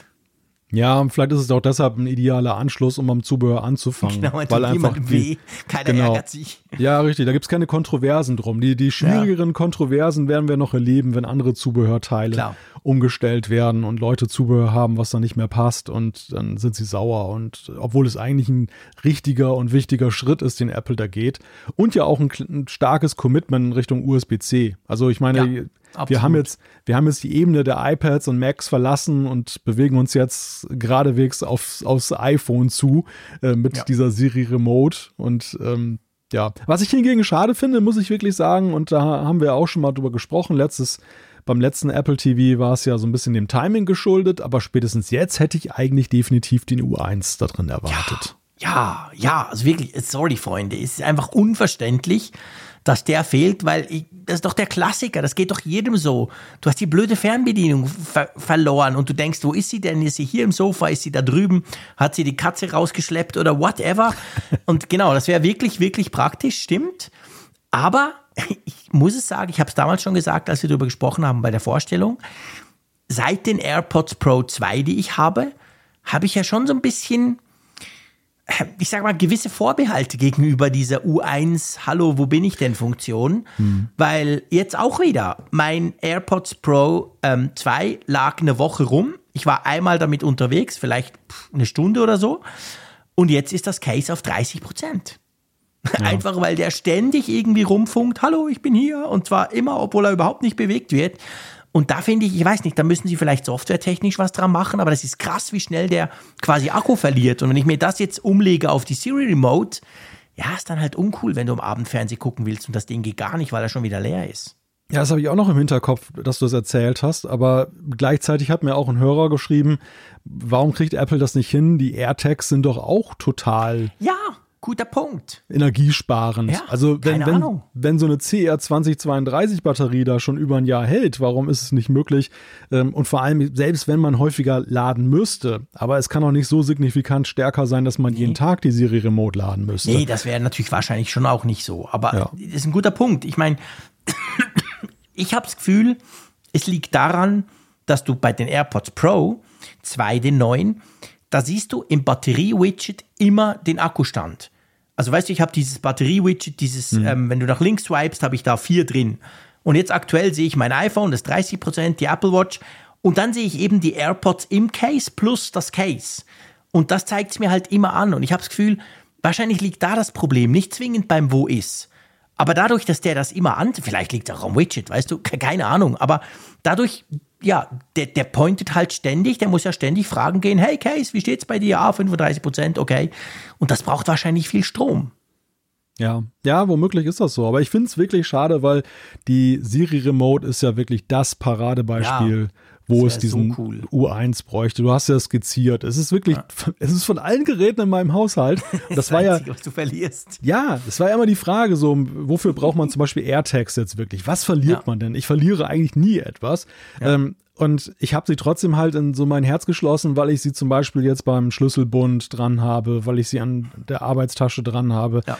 wo ich so potenziell denke, ja, kannst du mal im Zug vergessen oder fällt er aus der Tasche oder was weiß ich. Mhm. Und dann hast du noch eine Chance wenigstens, sie wiederzukriegen. Genau. Und aber äh, ohne jetzt diesen konkreten Anlass. Aber diese, diese Siri-Remote, egal welche Generation, wie oft habe ich die schon gesucht? Die Kinder haben sie irgendwo deponiert, wussten ja. selber nicht mehr, wo sie ist. Irgendwo und dann geschmissen und genau. dann ist sie weg. Und dann laufe ich auf allen Vieren da durchs Wohnzimmer und äh, stecke meinen Kopf unter das Sofa und äh, suche die, die Siri-Remote. Ja, Schon krass. Ja, ist wirklich krass. Das wäre sehr, sehr praktisch. Schade. Verpasste Chance, muss man ganz klar sagen. Ja. Sonst, wir haben natürlich 4K, wir haben neu HDR10 Plus, also HDR konnte ja vorher auch schon, aber wir haben eben HDR10 Plus. Ähm, ich muss sagen, ich kenne mich überhaupt nicht aus bei all diesen HDR-Standards. Ich finde das schrecklich und dann kommt es noch aufs HDMI-Kabel drauf an und auf den Fernseher und bar. Ich finde, es sieht bei mir knackscharf aus. Ich habe einen geilen Fernseher, aber ich habe keine Ahnung, welches Protokoll der wirklich nutzt. Ich habe immer das Kabel eingesteckt. Aber ja, es gibt Leute, die werden sich freuen, dass jetzt genau das geht, oder? Das klingt nach einem professionellen, einer professionellen ja, Beurteilung. Ich habe einen geilen Fernseher. Genau. Knackig. Punkt. Ja, was soll ich denn machen? Willst du mir doch nicht erzählen, dass du den Unterschied zwischen HDR10 Plus und HDR10 an deinem Fernseher nachvollziehen kannst? Ja, ich habe ja nicht mal einen 4K-Fernseher. Gut, das ist ja noch besser. Du wirfst mir vor, ich teste dich sauber. Du hast nicht mal einen 4K-Fernseher und du testest den Apple TV 4K. Ja, den habe ich allerdings mit 4K getestet und das, das hat mir tatsächlich einiges an Gedankenleistung erstmal abverlangt, das Testsetup hier aufzubauen. Ich habe hier einen Samsung 4K Monitor ah, und der, ja, cool. den kann man per HDMI anschließen. Und da habe ich gedacht, warum, warum, nimmst du nicht einfach den? Ja, klar. Und weil, weil am Ende ist es ja so, ich meine, die Fernseher heutzutage sind ja auch oft einfach irgendwelche Displays, wo dann halt noch ein Computer vorgenagelt ja, ist, der dann halt dann den, den Tuner sozusagen gibt. Genau. Und also so gesehen, ich konnte mich schon davon überzeugen, dass die 4K-Qualität bestechend ist. Ich konnte, ja. ja, ob der HDR 10 kann, das weiß ich wiederum nicht und das war mir ehrlich gesagt auch nicht so wichtig. Interessant ist aber ähm, für die, die einen geeigneten Fernseher haben, dass der ja mit einem Software-Update, das Apple TV bekommt, das noch Quick Media Switching. Das ist ja so eine Geschichte, wenn die Frameraten umschalten. Ja dann gibt es manchmal so irgendwie so eine leichte Verzerrung oder so ein ja. schwarzes Bild und das soll dann halt weg sein, alles ganz smooth. Aber das sind halt alles so Features, ja, du hast es schon so schön gesagt, ne? Du musst Wertschätzung dafür haben. Du musst das ja. Setup dafür haben. Das, dann, dann ist es wahrscheinlich richtig geil, aber ja, der normale Fernsehernutzer, den interessiert halt nur, ist es scharf. Ja, klar. Also weißt du, ich meine, das ist zugegebenermaßen, ich bin ja sonst der Display-Nerd, aber ich merke einfach beim Fernseher, das Ding ist riesig. Ich habe so einen 55 Zoll Fernseher. Ich habe letztes Jahr gewechselt. Ich hatte ganz, ganz lang Samsung war okay, habe mich aber furchtbar immer über das Menü geärgert, eigentlich sowieso alles auf dem Apple TV gemacht. Und letztes Jahr hatte ich dann die Möglichkeit, habe ich mir eine LG geholt mit OLED. Und da muss ich schon sagen, wow, geil. Also so ein 55 Riesenbild in OLED finde ich super. Also das, das wertschätze ich. Aber welches HDR der hat und wie und was, ich finde einfach, sieht alles unglaublich geil aus. Punkt. Also hm, da kann ich tatsächlich einfach zu wenig mitreden. Ich weiß, da gibt's Nerds, die sich sehr drüber freuen und die das dann auch ganz genau wissen. Ja, ist einfach ein, sage ich mal, HDR-Standard mehr, der jetzt noch dazugekommen ist. Naja, mein Problem ist, und das ist, das ist wiederum für Apple kein Problem, äh, ich bin da eigentlich eher in der Fraktion, die sagt, HDR10 genieße ich auf dem iPad zum Beispiel. ja. Oder auf dem iPhone. Also mich, mich interessiert jetzt eigentlich, bin, bin eigentlich schon weg vom Fernseher. Und deshalb habe ich auch keinen geeigneten Fernseher für solche mhm. Standards, weil ich auf dem, auf dem Trip bin, dass ich sage, ja, ich habe doch, ich gucke doch sowieso auf dem iPad dann das meiste. Und wenn es da richtig gut aussieht und zum Beispiel auch so, ja, dieses Spiel mit Helligkeit ist ja so ein Punkt, ja auch bei HDR. Ja. Ähm, das kommt da richtig gut. Aber warum dann noch zusätzlich einen riesen Fernseher kaufen, zumal ja eben auch keine Einigkeit über das Fernsehprogramm herrscht? ja, ja, gut, ja, das, das ist ein anderer Punkt, genau. Da kann der Apple TV nichts für. Nee. Aber ähm, ja, es macht da Sinn bei so einem TV Cashle, dass man halt möglichst viel einbaut. Also ich ja, finde, klar. da muss eigentlich ja, das, alles drin sein, das ist außer Frage. Das State of the Art ist, damit man ja. das dann auch nutzen kann. Die, die das wollen, klar, keine Frage. Ähm, dann ist etwas passiert beim Apple TV, das, glaube ich, bei, bei keinem dieser Neuvorstellungen seit September passiert ist. Ja. Der Preis ging runter und sogar bei euch, oder? Ja, das ist die Sensation meine, des ja Jahres. Wir haben ja nicht gejammert, aber du jammerst mir seit Monaten die Hucke voll mit den Preisen. Der ja, wurde günstiger. Genau, in der Tat. Also das ist der totale Ausreißer bei Apple im Jahre 2022. Alles wird teurer, aber nicht das Apple TV. Das ist günstiger geworden, obwohl es besser geworden ist und sogar ja mehr Speicher bekommen hat. Und auch, was auch interessant ist, der, der Sprung ja zwischen der 64 Gigabit, äh, Gigabyte äh, Speicherausstattung mhm. und 128 Gigabyte beträgt gerade mal 20 Euro. Das muss man sich mal auf der Zunge zergehen lassen. Das ist krass, darum ist eigentlich ein No-Brainer. Also, sorry, wer eine 64er-Version kauft, ist einfach doof. Kauft den 128er, dann habt ihr Thread, ihr habt den LAN, egal ob ihr es braucht oder nicht, aber ihr seid wirklich gut ausgerüstet. Und so, so günstig eine Speicherverdoppelung gab es ja bei Apple wohl noch nie. Ja, dumm, dass, dass man damit nicht telefonieren kann. Ne? Da konnte man das iPhone auch ersetzen durch Ja, schade, dass man mit dem vor allem, ich meine, der Zeier hat, da hat er wirklich, finde ich, einen guten Punkt gemacht in seinem Video zum Apple TV. Das ist ja eigentlich ein Mac. Er sagt, ja. er, er, hat gesagt, hey, lass mich da einen Bildschirm, eine Tastatur anschließen und ich habe einen Mac, mach da ein richtiges iOS oder iPadOS drauf. Mhm. Ähm, vom Power her würde ja problemlos gehen. Ja, und das ist auch ein Punkt, da würde ich ganz gerne noch kurz einhaken mit, mit Blick auf die Software. Denn da ist es ja so, mit tvOS ist da echt immer noch die Handbremse angezogen. ja, allerdings. Denn es ist ja nach wie vor nicht möglich, zum Beispiel ein WebView da irgendwie drauf zu mhm. laufen zu lassen, obwohl das Ding so performant ist. Es könnte da spielen. Es könnte unzählige Webbrowser ja. nebeneinander laufen lassen. Aber Apple will das nicht. Klar, ich sehe den Punkt, dass es natürlich ja, tvOS hat ja auch eine eigene Designsprache, ein, andere Größenverhältnisse, auch was die Darstellung angeht. Mhm. So, ein, so ein Webbrowser käme natürlich blöd darauf. Aber was auf jeden Fall machbar wäre, wären ja zum Beispiel Anwendungen, die ähm, ja dir Informationen liefern, Grafiken, äh, Wetterberichte, besser als das jetzt ist, weil jetzt folgt ja. das alles dieser TV Markup Language, die man da nutzt, oder du musst dann irgendwie ganz anders programmieren und das ist alles mühsam und mhm. der, der App Store dort würde sich ja deutlich besser auch befüllen mit, mit Apps. Klar, es gibt den Einwand, man könnte natürlich auch einfach das iPhone oder das iPad darauf spiegeln per Airplay.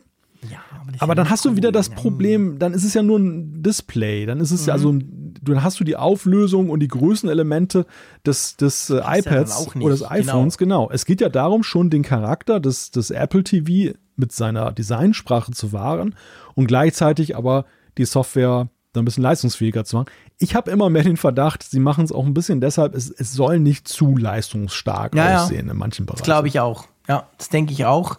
Und ich meine, man kann natürlich auch wieder sehr spekulativ, könnte man sich natürlich überlegen, wenn wir diese Brille kriegen, weißt du, die ja nicht, soweit die Gerüchte im Moment sind, ja nicht dafür gedacht sind, dass Malte und Frick damit durch die Straßen laufen, sondern schon vor allem wahrscheinlich für zu Hause oder so.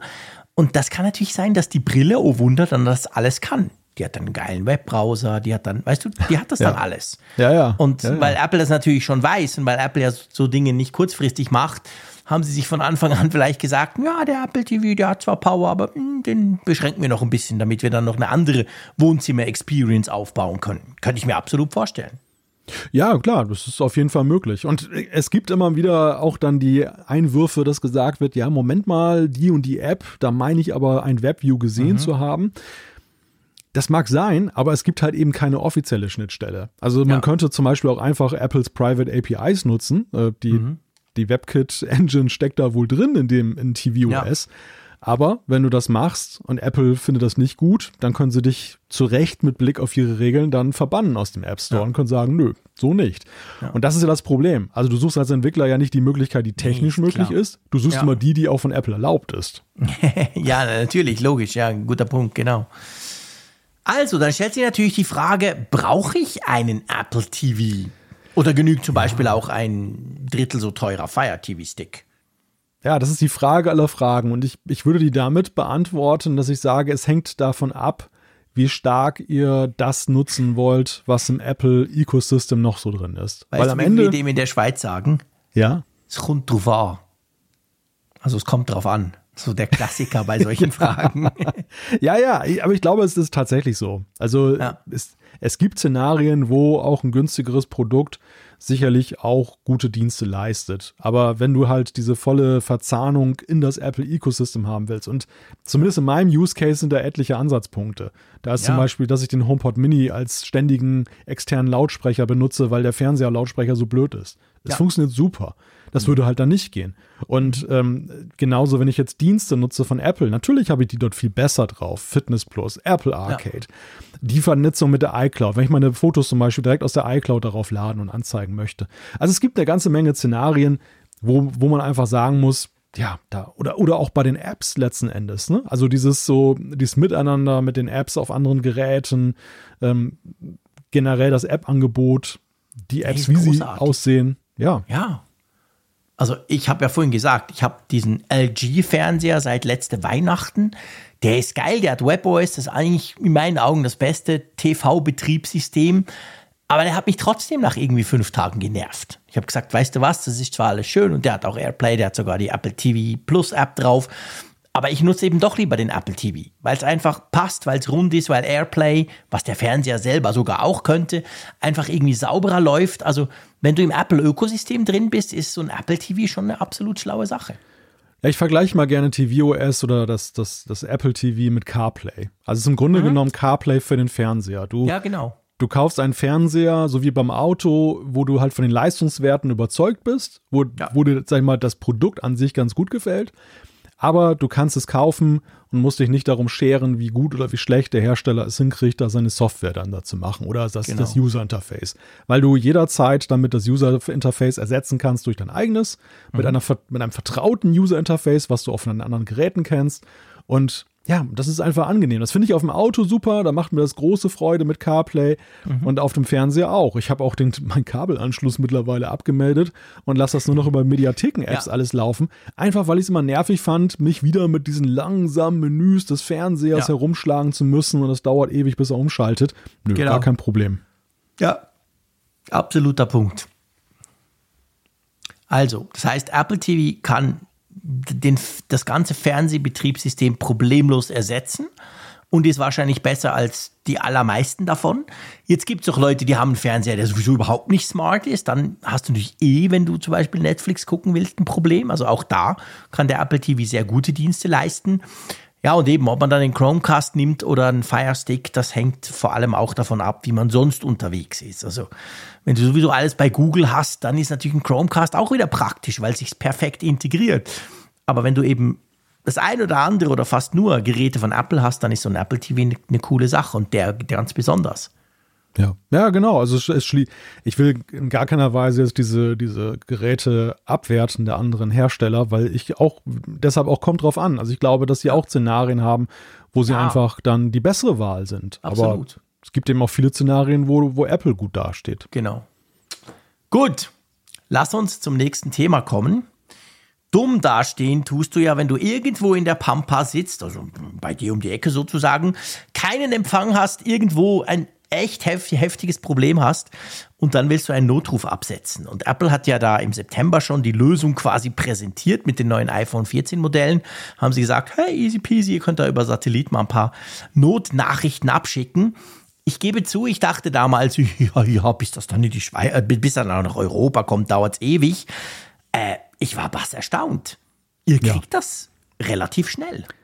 Das war ein ziemlicher Knaller, muss ich sagen. Also ah. da kam die Pressemitteilung oder anders, es, es kam vor einer Woche oder zwei kam eine Pressemitteilung von Apple in den USA. Da haben mhm. sie darüber berichtet, dass sie da irgendwie 450 Millionen in Global Star investiert haben. Die Firma, die das halt für sie realisiert, wo sie die ganzen äh, Satellitenkapazitäten halt quasi gemietet haben mhm. und das Personal auch dann das da bewerkstelligt, neue Bodenstationen gebaut und, und, und. Und die Geschichte las sich tatsächlich so, wie ich das auch oder wie wir beide das erwartet haben. So ein totales USA-Only-Thema. Ja. Es war nur die Rede von US-Infrastruktur und Antennen, die in den USA ja. gebaut werden. Weißt du, ich habe sogar in dem Moment gedacht, vielleicht sehen wir diesen Service so schnell gar nicht in gar nie, ja. Vor, vorher habe ich immer noch gedacht, na, Mitte 23 vielleicht oder so. Da war ich plötzlich schon bei 24 gedanklich, mhm. weil ich dachte, wenn sie das so abgrenzen und diese ja. Pressemitteilung haben sie nicht mal in Europa übernommen, jetzt Apple Deutschland. Ja wenn sie das so abgrenzen, dann haben wir keine Chance. Ja. Und dann halt diese, jetzt diese Pressemitteilung, wo es dann so urplötzlich hieß, wo einige hatten ja auch schon gemutmaßt, es dauert noch ewig, bis das im November ja, startet, genau. so late, late November. da hieß es plötzlich, heute, heute bereit in USA und mhm. Kanada, also genau Mitte des Monats, aber vor allem dann eben diese totale Überraschung, mehrere Länder und unter anderem Deutschland im Dezember. Also genau. wenige Wochen entfernt. Ja. Ja, das ist sehr, sehr cool. Also wirklich beeindruckend. Nervt mich natürlich, dass die Schweiz da mal wieder nicht dabei ist. Ich weiß, die Schweiz ist eigentlich außer bei der Hardware praktisch nie ähm, bei diesen ersten Wellen dabei, aber es nervt halt trotzdem. Habe mich dann gefragt, ob das daran liegt, dass wir wirklich praktisch auch auf jedem Berg 4G oder 5G Empfang haben inzwischen. Also ja, ich weiß nicht, ob sich Apple. Hä? Du hast das Tim Cook eingeredet, weil die, die äh, hören ja auch die hören Vielleicht. bei Apple ja auch den Apfelfunk. Sagt, und da, so und da, Empfang genau, und da, und da redet einer davon so von wegen, oh egal, in welchem Tunnel ich bin, überall genau. habe ich tollen Empfang und so weiter. Immer nur, ich bin überall ja. offline, da dachten und, die, oh ja, da müssen wir aber doch in Deutschland genau. was tun, definitiv. Oder, und da sagen die sich bei Apple natürlich, wieso sollen wir unsere geilen Satelliten da ausrichten, wenn... wenn naja, gut, ich weiß nicht, ob du den Satelliten groß anders ausrichten musst, wenn du nach Deutschland pointest. da fällt die Schweiz wahrscheinlich auch noch drunter. Ja, aber nee, nein, ich, wir wissen es nicht. Wir haben keine Ahnung. Es kann auch einfach ganz normales Rollout sein, wie es Apple bei vielen Diensten macht. Da sind wir nie an vorderster Front dabei. Also ja, ja wir kriegen ich, das wahrscheinlich auch mal noch, hoffe ich.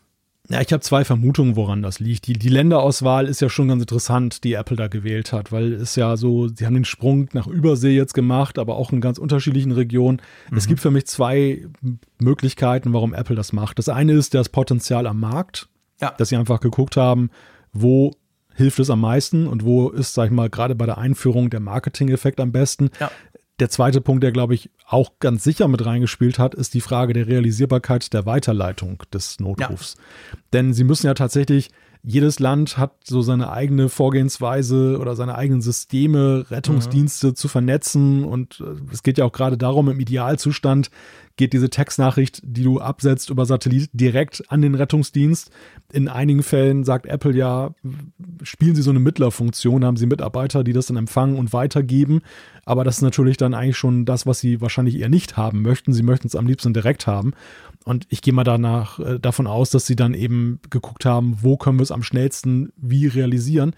Und deshalb ist es auch ganz spannend zu gucken, wann die Schweiz denn da folgt. Ich würde die gar nicht abschreiben. Also ich könnte mir so eine zweite Überraschung vorstellen, dass es nachher schneller geht. Genauso Österreicher. Ich meine, gerade diese Länder, die Berge haben, warum hat man die jetzt außen vor gelassen? Da bist du doch eher mal in Hilflosigkeit. Ja, habe ich mich eben auch gefragt, genau. Also hat mir Lorenz Keller noch verraten. Der hat ja auch gesagt, wo ich habe ja auch gesagt, da gibt es diesen Schweizer, der mal gesagt hat, überall gibt es da äh, Empfang. Mhm. Und da hat er mir dann gesagt, nein, nein, das ist nur, wenn man mit Schoki dann oben ähm, dann auf im Café sitzt, dann hat man ja, natürlich logisch. das. Nee, ist genau der Punkt. Ich meine, die 5000er ist es schon schwieriger manchmal. Ja, zweimal um die Ecke hinter dem Felsen hast du da natürlich logischerweise keinen Empfang. Und so wie es ja ist, wirst du genau dorthin knallen und dir ein Bein brechen. Nein, das meine ich jetzt ganz ernst. Natürlich ist genau der Punkt. Also, das würde bei uns sehr viel nützen. Ähm, ja, ich, ich hoffe nicht, wo du so erzählt hast, weißt du, so quasi, es braucht ja Lokalisierung, das ist ja immer schwierig in der Schweiz, weil wir dreisprachig sind. Dann braucht es ja, du hast gesagt, jeder hat so seinen anderen Workflow. Und da kommt natürlich bei mir sofort der, oh, scheiße, die Schweiz, die nirgends dabei ist, nicht in der EU, auch sonst am liebsten nirgends und der alles immer selber macht und alles auch anders macht. Dann könnte es noch eine Weile dauern, ehrlich gesagt. Vielleicht werden die Brieftauben noch trainiert in Cupertino. Ja, weißt du, du weißt, was ich meine. Also bei uns ist ja vieles anders. Gut, ich meine, ja. wir haben auch die 112 eigentlich, diese, diese generelle Notrufnummer. Wenn du jetzt nicht weißt, ob du die Feuerwehr oder die Polizei brauchst, dann rufst du einfach mal 112 an und die leiten dich dann schon weiter. Also das würde wahrscheinlich schon gehen, aber ich denke schon, genau solche Hürden sind das wahrscheinlich, die im Moment da noch dazwischen stehen. Bei Schweizer Notruf denke ich ja immer an diese Berner Sennenhunde, die da so ein kleines Fass um den Hals tragen. Da haben wir viel dafür getan, dass die ganze Welt genau das denkt. ich muss dich leider enttäuschen, wenn du irgendwann im Matterhorn ein Problem hast, kommt kein Hund. Kannst du froh sein, wenn ein Helikopter kommt, der dich runterholt. Jetzt bin ich wirklich enttäuscht, ja. nicht zu saufen für Malte. Weil dir geht es ja ums Fässchen, gibst du, dir geht es nicht um den Hund. Ja, vor allem in der teuren Schweiz dann kostenlos rumzukriegen. Ich meine, ja, genau. das ist so, gibt es was Besseres? Wo gibt's das schon? Ja, genau, guter Punkt. ja, aber wirklich spannend. Also ich meine, man konnte ja jetzt auch die ersten Tests schon lesen in den USA. Da haben sie das ja ausprobiert mit speziellen, ähm, stand glaube ich in jedem Testbericht, dass sie natürlich nicht die Notrufnummern quasi, die Notrufcenter genervt haben, sondern eben da gab's, Apple hat wohl geschaut, dass da irgend so ein Test läuft drauf. Und es gibt ja auch einen Demo-Modus. Also genau. man kann das quasi einmal durchspielen, damit man dann, finde ich super clever, damit man dann im Fall der Fälle auch weiß, wie es funktioniert, weil so ganz ohne ist es ja nicht. Es, ja nicht wie es dauert ja ein bisschen länger, als eine SMS zu schicken. Also das ist schon clever gemacht, was ich da in den amerikanischen Tech-Blogs gelesen habe. Ja, das ist sehr schlau, weil damit äh, nehmen sie natürlich ja auch einer Vielzahl von, sag ich mal, Versuchen, wo Leute ungeduldig sind und ja. wollen das unbedingt mal in Aktion erleben, den ich Wind den aus den Segeln. Knopf im Auto auch mal gedrückt, um zu gucken, ob das überhaupt geht. Was? Ja, ich meine, ich muss ja wissen, ob, was das macht, oder? Keine Ahnung. Ich habe da natürlich gesagt, oh Kind und so, sorry, aber es war alles ganz pro problemlos. Aber hat da tatsächlich sich ah, jemand ja, gemeldet? Wie, wie gut, dass hier keiner zuhört, dass wir unter uns sind. Ja, pff, ich bitte dich, muss wahrscheinlich ausprobieren. Nee, aber ich meine, das ist ja ganz legitim und ich könnte mir ja. eben schon vorstellen, wenn dann Apple rausgeht und sagt, hey, wir haben jetzt Satelliten, das ist sowas Neues, das willst du ja einfach mal, du willst es mal erleben und darum ist schon gut, dass es da einen Demo-Modus drin gibt. Ja, ich glaube, für den Zweck haben sie auch tatsächlich gleich das implementiert mit dieser Wo ist-Funktion, dass du Stimmt. zumindest so ein kleines Zuckerli hast, ähm, zu sagen, ähm, du musst auch jetzt nicht den Demo-Modus des Notrufs ja. verwenden, sondern du kannst sagen, ich habe mal eben meine Position über den Satelliten Genau, ja, stimmt, genau, das kann man ja auch machen, da hast du recht. Das werde ich auch garantiert machen, wenn ich das habe. Ich werde Unbedingt. das. Ich weiß gar nicht, ist das. denn dann, dass das über Satellit kommt? Ja, Frage Nummer ja als, eins. Als iMessage bei mir an, oder? Glaube ich. Äh, oder ja, ganz oder normal über, in der Wo ist App, wie wenn über die Wo ist App nehme ich an. Über ja. die Wo ist App nehme ich an. Das ist die eine Frage, wird das denn irgendwie dazugeschrieben? Ich erwarte es ja. Ich meine, das ist ja, das ist ja, das ist der Spaß ja, cool ja nicht sein, da. Genau. Und die zweite Frage ist, ähm, kann ich das denn dann auch machen, wenn ich super Mobilfunkempfang habe? Doch, wahrscheinlich schon, oder?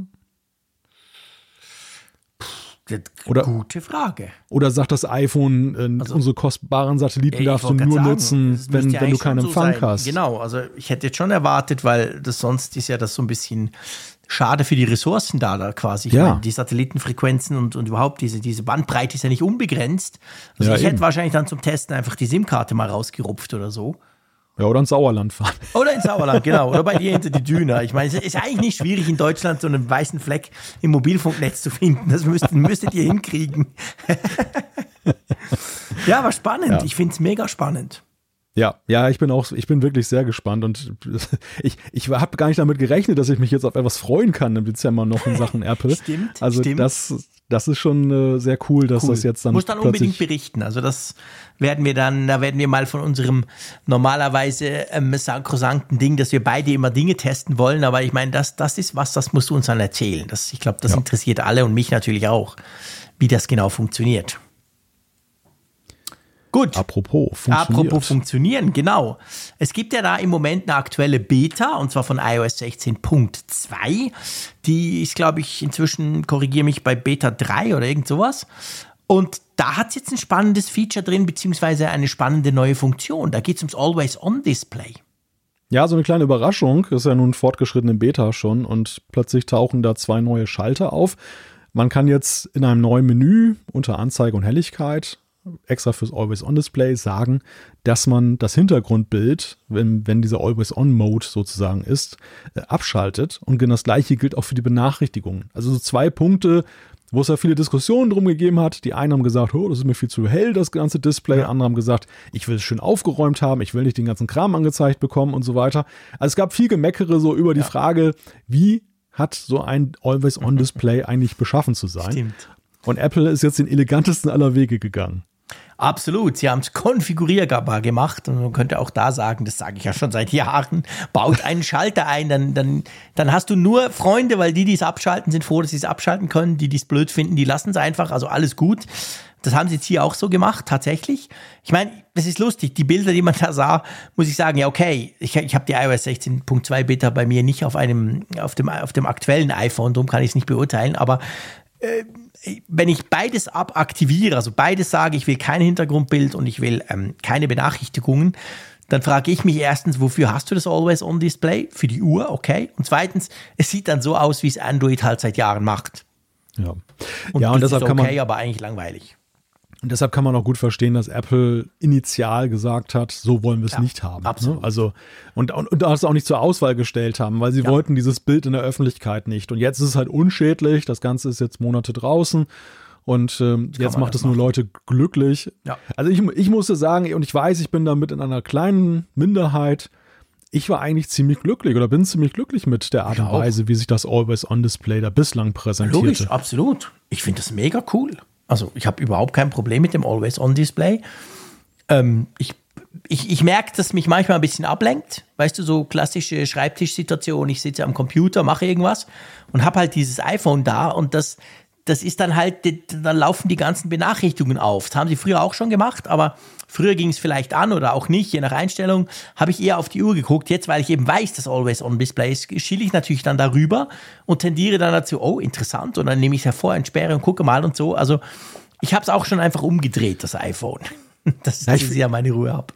Ja, auf einem philosophischen Level finde ich ja, dass das Always-On-Display viel stärker Ausdruck unserer heutigen digitalen Gegenwart ist als die vorige Displayform. Ja, denn absolut. Wir, wir kommen ja aus einem Zeitalter, wo man Telefone noch ausgeschaltet hat, auch ja. nachts. Ja. Und äh, wir sind jetzt in einem Zeitalter, wo wir eigentlich ja auch jederzeit auf Empfang sind. Und wir hatten Geräte, die, die trotzdem schwarz wurden. Das passte eigentlich nicht so zusammen. Und mhm. jetzt repräsentiert eigentlich so dieses ständig an repräsentiert ja auch das, wie wir es nutzen. Ja, und Apple stuft es ja insofern ab, je nach Fokus-Mode und wenn du im Schlafenmodus bist, wird es ja dann noch ausgeschaltet. Genau. Also dann ist es ja. ja. wirklich schwarz. Und das passt ja eigentlich auf viel mehr so, also das symbolisiert auch dann wirklich so, ja, jetzt bin ich wirklich off. Ja, genau. Ne? Jetzt bin ich wirklich offline quasi. Ja. Insofern, ich finde das eigentlich super und deshalb finde ich es auch vollkommen okay, dass man eben Hintergrundbild und Notifikationen als Ausdruck eben auch drauf lässt. Aber ja. ja. ich will jetzt nicht das Wort führen, das so zu lassen für alle. Keiner soll ja unglücklich sein damit. Wenn die Leute damit glücklich sind, ist ja super. Ja, das kann ja jetzt jeder einstellen. Und das ist ja das Coole. Ich meine das wirklich so. Ich finde bei ganz vielen Dingen, gerade die, die so ein bisschen kontrovers auch diskutiert werden, finde ich, hey, macht einen Schalter rein, alles gut, dann regt sich wirklich niemand mehr auf, dann kann es der eine immer abschalten, der andere lässt es immer an. Hauptsache, man kann es konfigurieren. Das finde ich halt letztendlich das Schöne bei Software und das zeigt ja hier deutlich. Du hast es erklärt, warum der Schalter eben vorher noch nicht drin war. Apple wollte das, Apple wollte das halt ganz plakativ mal so bringen. Aber jetzt kann man es quasi dann ein bisschen genauer machen, so wie, wie man es selber möchte, ein bisschen mehr einstellen. Also cool. Die Frage ist natürlich noch, wann kommt das? Du hast gesagt, schon ein bisschen weiter in der Beta, also ja jetzt kein Riesenupdate 16.2. Das sehen wir schon noch dieses Jahr, oder? Ja, also die 16.2 wird ja für Dezember erwartet. Äh, ja. Dort steckt ja auch noch so ein bisschen Smart Home mit drin und so. Mhm. Das, das soll auf jeden Fall noch vor Weihnachten cool. kommen. Das wird sozusagen das Weihnachtsupdate ja. werden. Sehr schön. Wunderbar. Aber Schalter jo. einbauen, das muss ich den Verkehrsbehörden auch mal sagen. In Ampeln können sie das auch mal machen. ja, klar, natürlich, der logisch. Der Frick hat's gesagt. Der Frick hat's gesagt, baut doch mancher. Dann kann jeder, wie er will. Gibt auch überhaupt kein Chaos. Eieieiei, mein lieber Malte. Ähm, wir kommen zu einem ganz anderen Thema. Ein Thema, was uns stark beschäftigt hat, natürlich in den sozialen Medien. Daraus kommt die ganze Geschichte nämlich. Und zwar geht es um Mastodon. Und nein, das ist kein Potenzmittel für Zuchtstiere, sondern das ist ein, pff, naja, ich sag mal, ein Twitter ähnliches Konstrukt, welches im Moment gerade massiv Zulauf bekommt. Auch zwei Apfelfunker oder fast drei, wenn man so will, sind da übergelaufen. Und wir haben uns gedacht, ja, komm, wir sprechen mal ein bisschen drüber, weil wir haben so viele Fragen dazu bekommen auf verschiedensten Kanälen. Wir denken, wir machen das hier mal so ein bisschen, wir erzählen uns mal ein bisschen, was wir da entdeckt haben, wie wir das im Moment so ein bisschen sehen und vielleicht auch, was wir damit in Zukunft vorhaben. Einverstanden? Das mit dem Potenzmittel, das ist gut. Ja, ich sorry, ist doch ein idiotischer Name, oder? Also ich meine, ja, ja ich, ich, du hast es in deinem Video schön erklärt, aber ja, also, der behaarte Elefant. Ja, ich, ich kannte bislang nur den Scherz, dass die Leute gesagt haben, Mastodon ist das irgendwie die Beschreibung dessen, was manche in sozialen Netzwerken machen. Nein. ja, könnte auch sein. Ja, okay, fair enough. Aber ich finde einfach, nicht. Ich, ich weiß nicht, ist wahrscheinlich mein Problem, aber wenn ich das jemandem erzähle, also jemandem, der nicht technikaffin ist, ist mir das immer so ein bisschen peinlich. Ich bin jetzt auf Mastodon. Was? Wo bist du? Also ja, klar, das kann sein, dass vor 15 Jahren bei Twitter das ähnlich war, weil niemand verstanden hat, was es ist. Okay, fair enough. Jetzt ist halt ein Elefant statt ein Vogel. Aber ja, ähm, ja, erzähl mal. Wir, wir, wir sind auch da. Ja, wir sind auch da. Nach anfänglicher großer Skepsis. Wir haben ja immer wieder mal Schreiben gekriegt von unseren Hörern und Hörern, die gesagt haben, die schon drüben waren und gesagt haben, warum seid ihr denn nicht auch auf Mastodon oder wir waren ja da, aber warum seid ihr nicht aktiv dort? Warum macht ja. ihr nicht mehr dort und so? Und tatsächlich, äh, bei mir hat das jetzt gar nicht so den Grund, bei dir genauso wenig. Äh, wir, wir sind da nicht um Twitter jetzt sofort den Rücken zu kehren. Also wir sind da nicht, wir sind eher so in der sowohl als auch Fraktion, die mir, genau. so scheint es, manchmal ziemlich klein ist, die gar nicht so groß ist. Es gibt eigentlich, es ist eine sehr polarisierte Debatte, die da abläuft. Ja. Aber wir haben uns das wir haben uns das einfach mal angesehen mit mhm. Accounts, die wir halt dann bei Instanzen, hatten, die wir irgendwo genau. mal gemacht hatten, genau. Und äh, haben jetzt so ein bisschen Spaß dran gewonnen, so in den letzten Tagen und gerade so, ja, auch am Wochenende. Und haben wir uns gesagt, hm, irgendwie ja, es kamen ja auch Fragen, bei dir kamen die, bei mir kamen die so von wegen, sind das überhaupt echte Accounts von dem Frick und Kirchner? Weil jeder kann sich ja nennen, wie er will und keiner verifiziert das und so.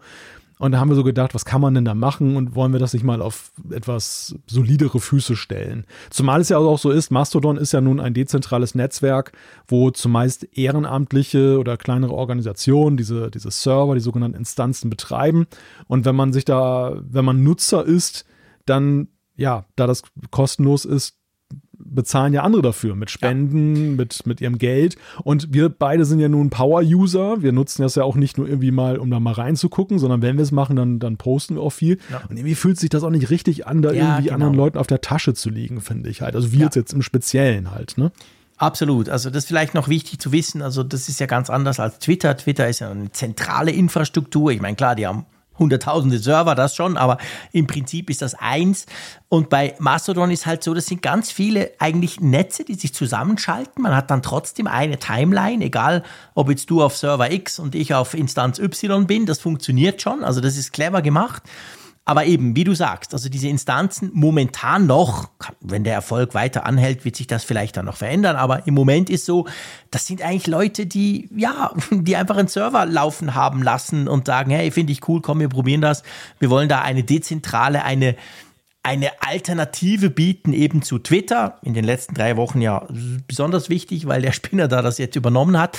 Also von dem her gesehen, und das war für uns so ein bisschen, ja, hm, hm, ähm, weil Werbung gibt es natürlich keine drauf. Es gibt kein Businessmodell hinter Mastodon im Moment eigentlich, muss man auch sagen.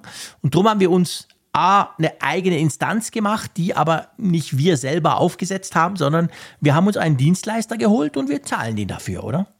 Genau, wir zahlen eine monatliche Gebühr dafür, bekommen dafür einen schlüsselfertigen Server, was sehr angenehm ist.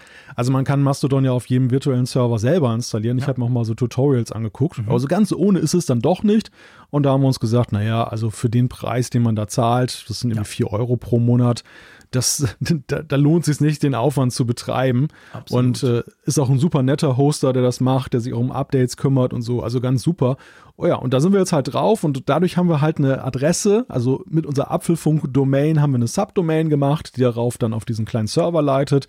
Die heißt social.apfelfunk.com und so erkennt ihr halt unsere Accounts. Genau. Jean-Claude, dann äh, Raphael, den haben wir auch, dem haben wir Asyl gewährt, weil er ein armer YouTuber ist und ja, weil er es vor allem sowieso nie ausprobiert hätte und immer nur drüber gelästert und haben ihn gezwungen, da mal vorbeizuschauen. ja, genau. Und ähm, der Punkt ist natürlich genau der, da kann kein anderes, kein öffentlicher Server, also niemand kann ja. sich auf socialapfelfunk.com anmelden, außer uns. Uns geht es nicht darum, dass wir so eine Instanz selber betreiben wollen, weil erstens gibt das einiges zu tun technisch, kostet dann, je nachdem, wenn da plötzlich, ich meine, wir haben ja viele Hörer hier im Podcast, wenn die alle oder ein Teil davon dann kommt, hast du plötzlich viele Leute. Und vor allem, und das ist eigentlich der Hauptpunkt, der, der die Distanz, äh, die Instanz macht, der muss ja die auch moderieren, weil es gibt ja kein zentrales Moderationssystem wie bei Twitter also da gibt es auch nicht mehr, weil er Leute entlassen hat, aber da gab es zumindest vorher, ähm, sondern das muss jeder selber gucken und das ist etwas, seien wir ehrlich, das können wir, können und wollen wir überhaupt nicht stemmen. Also wir können nicht selber so eine, so eine Instanz betreiben und gucken, dass da keiner irgendwelchen Quatsch macht drauf. Das wollen wir auch nicht. Drum ist das einfach für uns, dass wir erkennbar auf diesem neuen System, in diesem Mastodon-Verbund quasi unterwegs sind. Und ja, es ist ja so ein bisschen, ähm, einerseits fühlt es sich an wie Twitter vor acht, neun Jahren. Und das muss aber gar nicht schlecht sein. Es gibt schon ein paar Dinge, die mir fehlen. Weißt du, was mir am meisten fehlt?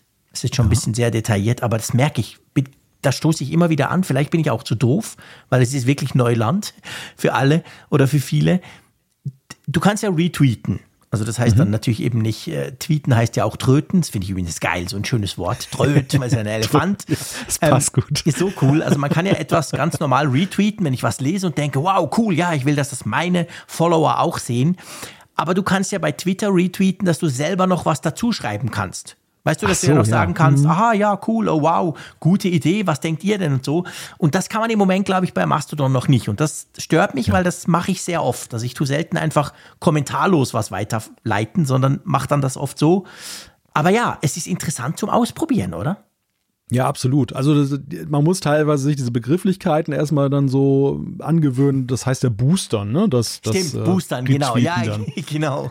Genauso wie das Tweeten halt Tröten heißt, hast das Boostern und dann gibt es ja noch dieses, dass du da so ein, ja, was bei, was bei, bei Apple, bei Twitter Like heißt, das mhm. ist, ich weiß gar nicht, wie das da jetzt ist mir gerade entfallen. Hier? Genau, so favorisieren Stern. heißt das hier. Favorisieren, genau. Ja. Und das sorgt ja, das ist anders als bei Twitter, wo das auch andere sehen können. Das kann wohl nur derjenige sehen, bei dem du favorisierst ja. irgendwie. Ja, und das, genau. Und da muss, und das, das sind ja auch so subtile Kommunikationswege bislang gewesen. Also man mhm. hat ja auch mit seinen Likes immer zum Ausdruck gebracht, gemacht, auch nach außen, weil man wusste, das sehen andere ja. und kriegen das durch den Algorithmus auch reingespült. Hier ist das komplett anders.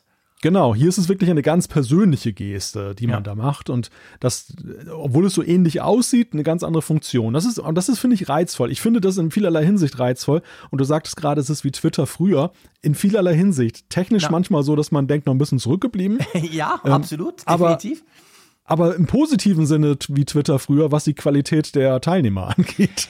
Ja, das ist halt ganz eine krasse Sache. Also jeder, jedenfalls, ich meine, klar, jetzt werden ein paar kommen und sagen, hey, aber ich bin schon seit zwei Jahren dort. Okay, fair enough. Aber es ist halt so, dass jetzt Zehntausende täglich darüber wandern im Moment und das zumindest mal ausprobieren. Und jeder ist so ein bisschen neu, jeder ist gefühlt nett die, die Dichte an Nerds und Geeks ist bei 99 Prozent, muss man auch sagen, weil das System ist schon zum Einrichten. Also ja, schon den Account machen ist schweinekompliziert und wir wissen ja bei Twitter war es ja auch so. Ich meine, warum haben die viel weniger Nutzer als TikTok und Facebook und Co? Weil auch Twitter eigentlich zu kompliziert war für die breite Masse und bei Mastodon ist es noch viel schlimmer. Aber dadurch sind die alle, ja, ist einfach nett und cool und es irgendwie, es fühlt sich wirklich so nach, es fühlt sich einfach interessant an im Moment. Ich mache mir leider, muss ich sagen, keinerlei Illusionen. Entweder bleibt das so, dann hast du aber das Problem, dass du halt kaum jemanden drauf hast. Also, dass halt wenig läuft. Oder aber könnte auch sein, wenn, wenn, wenn der andere da wirklich den Stecker zieht und Twitter plötzlich ganz verschwindet, dann kann es natürlich sein, dass viel, viel, viel, viel mehr Leute auf Mastodon kommen. Dann kommen aber auch die ganzen Freaks, Hater und Spinner. Also, weißt ja, du, das ja. ist so ein bisschen, weißt du noch bei, bei, bei, ähm, wie hieß es bei, wo wir gequatscht Clubhouse. haben? Clubhouse, Dankeschön, genau. Da war es genau gleich. Am Anfang alles ja, Friede, genau. Freude, Eierkuchen. 300 Leute zugehört, alles nice. Und dann irgendwie nach ein paar Wochen, als der Hype so wirklich seinen Höhepunkt hatte, fing das plötzlich an, dann hattest du Leute, die da dazwischen mhm. gequatscht haben, da haben wir uns Gedanken gemacht, du, wir müssen einen haben, der Was, das so ein bisschen Leute dazwischen quatschen? ja, das ist ein guter Punkt, okay. Ich sage nichts mehr, Malte, aber du weißt, was ich meine. Also dann gab es ja, so ja. Trolls plötzlich, die es ja, vorher ja, nicht gab. Die waren dann plötzlich da und es wurde plötzlich ein Problem, wenn du so eine Sendung gemacht hast. Und ich, ich will es nicht verschwören, aber ich glaube, das ist einfach der Lauf der Dinge. Sobald so ein System, sollte es, wir wissen es ja nicht, sollte das mal so eine kritische Masse erreichen, dann wird das Problem wahrscheinlich auch eins werden. Ja, das, das ist ein ganz wichtiger Punkt. Ich nenne es immer die Aufbruchstimmung. Mhm. Du, du hast in der Aufbruchstimmung hast du die Leute, die auch, sag ich mal, sehr progressiv so vom Denken her ja. sind, die sagen, ich probiere mal was Neues aus, ich habe nicht erst Bedenken, sondern ich ja, ich, ich spiele mal eine, Meinung. Ja, ja ich, genau, ich spiele auch mal eine Runde intensiv mit und dann gucken wir mal, was bei rauskommt. Genau. Und das ist ein sehr interessantes, ein sehr angenehmes Publikum in der Regel. Mhm. Aber das, wenn ein Erfolg eintritt, dann bleibt es eben nicht so. Und so ja. war es bei Clubhouse, so war es bei vielen anderen Diensten. Und dann wird es halt auch schon ganz schnell, ja, dann guckst du auch eher wieder auf andere Aspekte. Und mhm. das ist ja eben der Punkt beim Mastodon. Einerseits ähm, ist es halt, wie du schon sagtest, für viele kompliziert, so vom Einstieg her. Alleine diese, diese Idee mit den Instanzen. Ich muss mir eine Instanz suchen, warum denn das und wie geht denn das und mhm. überhaupt. Und eines geschlossen und eines offen. Viele, viele scheitern da schon, ärgern ja. sich und sagen, Mist, gehe ich wieder raus. Ja. Kann ich auch absolut nachvollziehen. War ja, bei absolut. mir sehr ähnlich. Ich musste mich da, als ich meinen Account damals eingerichtet habe, auch erstmal durchkämpfen und war mehrfach davor zu sagen, ja, das ist ja blöd. Klar. Und, und der zweite Punkt ist halt auch, dieses, die großen Herausforderungen, wenn das wirklich ein Erfolg wird, kommen ja noch auf dieses ja, Netzwerk zu. Massiv. Hält das, hält das Millionen stand? Das weiß keiner. Das, das, ja. ich, ich lese Berichte, dass zum Beispiel das auch, also sag ich mal, so mega äh, Followerschaften dann auch dazu führen können, dass das wie so eine Denial-of-Service-Attacke dann in diesem de dezentralen ja, Netzwerk ja. sich ausartet. Also es gibt da viele Unbekannte, vieles wird noch ausprobiert, die Software ist im Fluss, gerade ist Version 4.0 der Server-Software rausgekommen, da entwickelt sich positiv was, aber man merkt eben auf der anderen Seite eben auch, ist es noch ein großer Entwicklungsdruck da und so. Ja. Ja, also deshalb, ich bin ganz vorsichtig, genauso wie du, mit Aussagen dazu, wie man das einschätzen soll mit Blick auf die Zukunft. Im Moment ist es halt einfach, ja, das ist so ein bisschen so, man, man trifft sich auf der Straße und macht, macht spontane Party, ne? So irgendwie ja, genau. So. Und das ist halt, ich meine, für uns ist es halt spannend. Du, du weißt, ich bin ja ein wirklich, wirklich, wirklich, wirklich Twitter-Freak. Ich meine, das ist mein zweiter Wohnsitz. Und ähm, ich bin natürlich schon sehr unglücklich, was da im Moment passiert. Und ich habe auch tatsächlich berechtigte Sorge, dass das Ding wirklich den Bach runtergeht.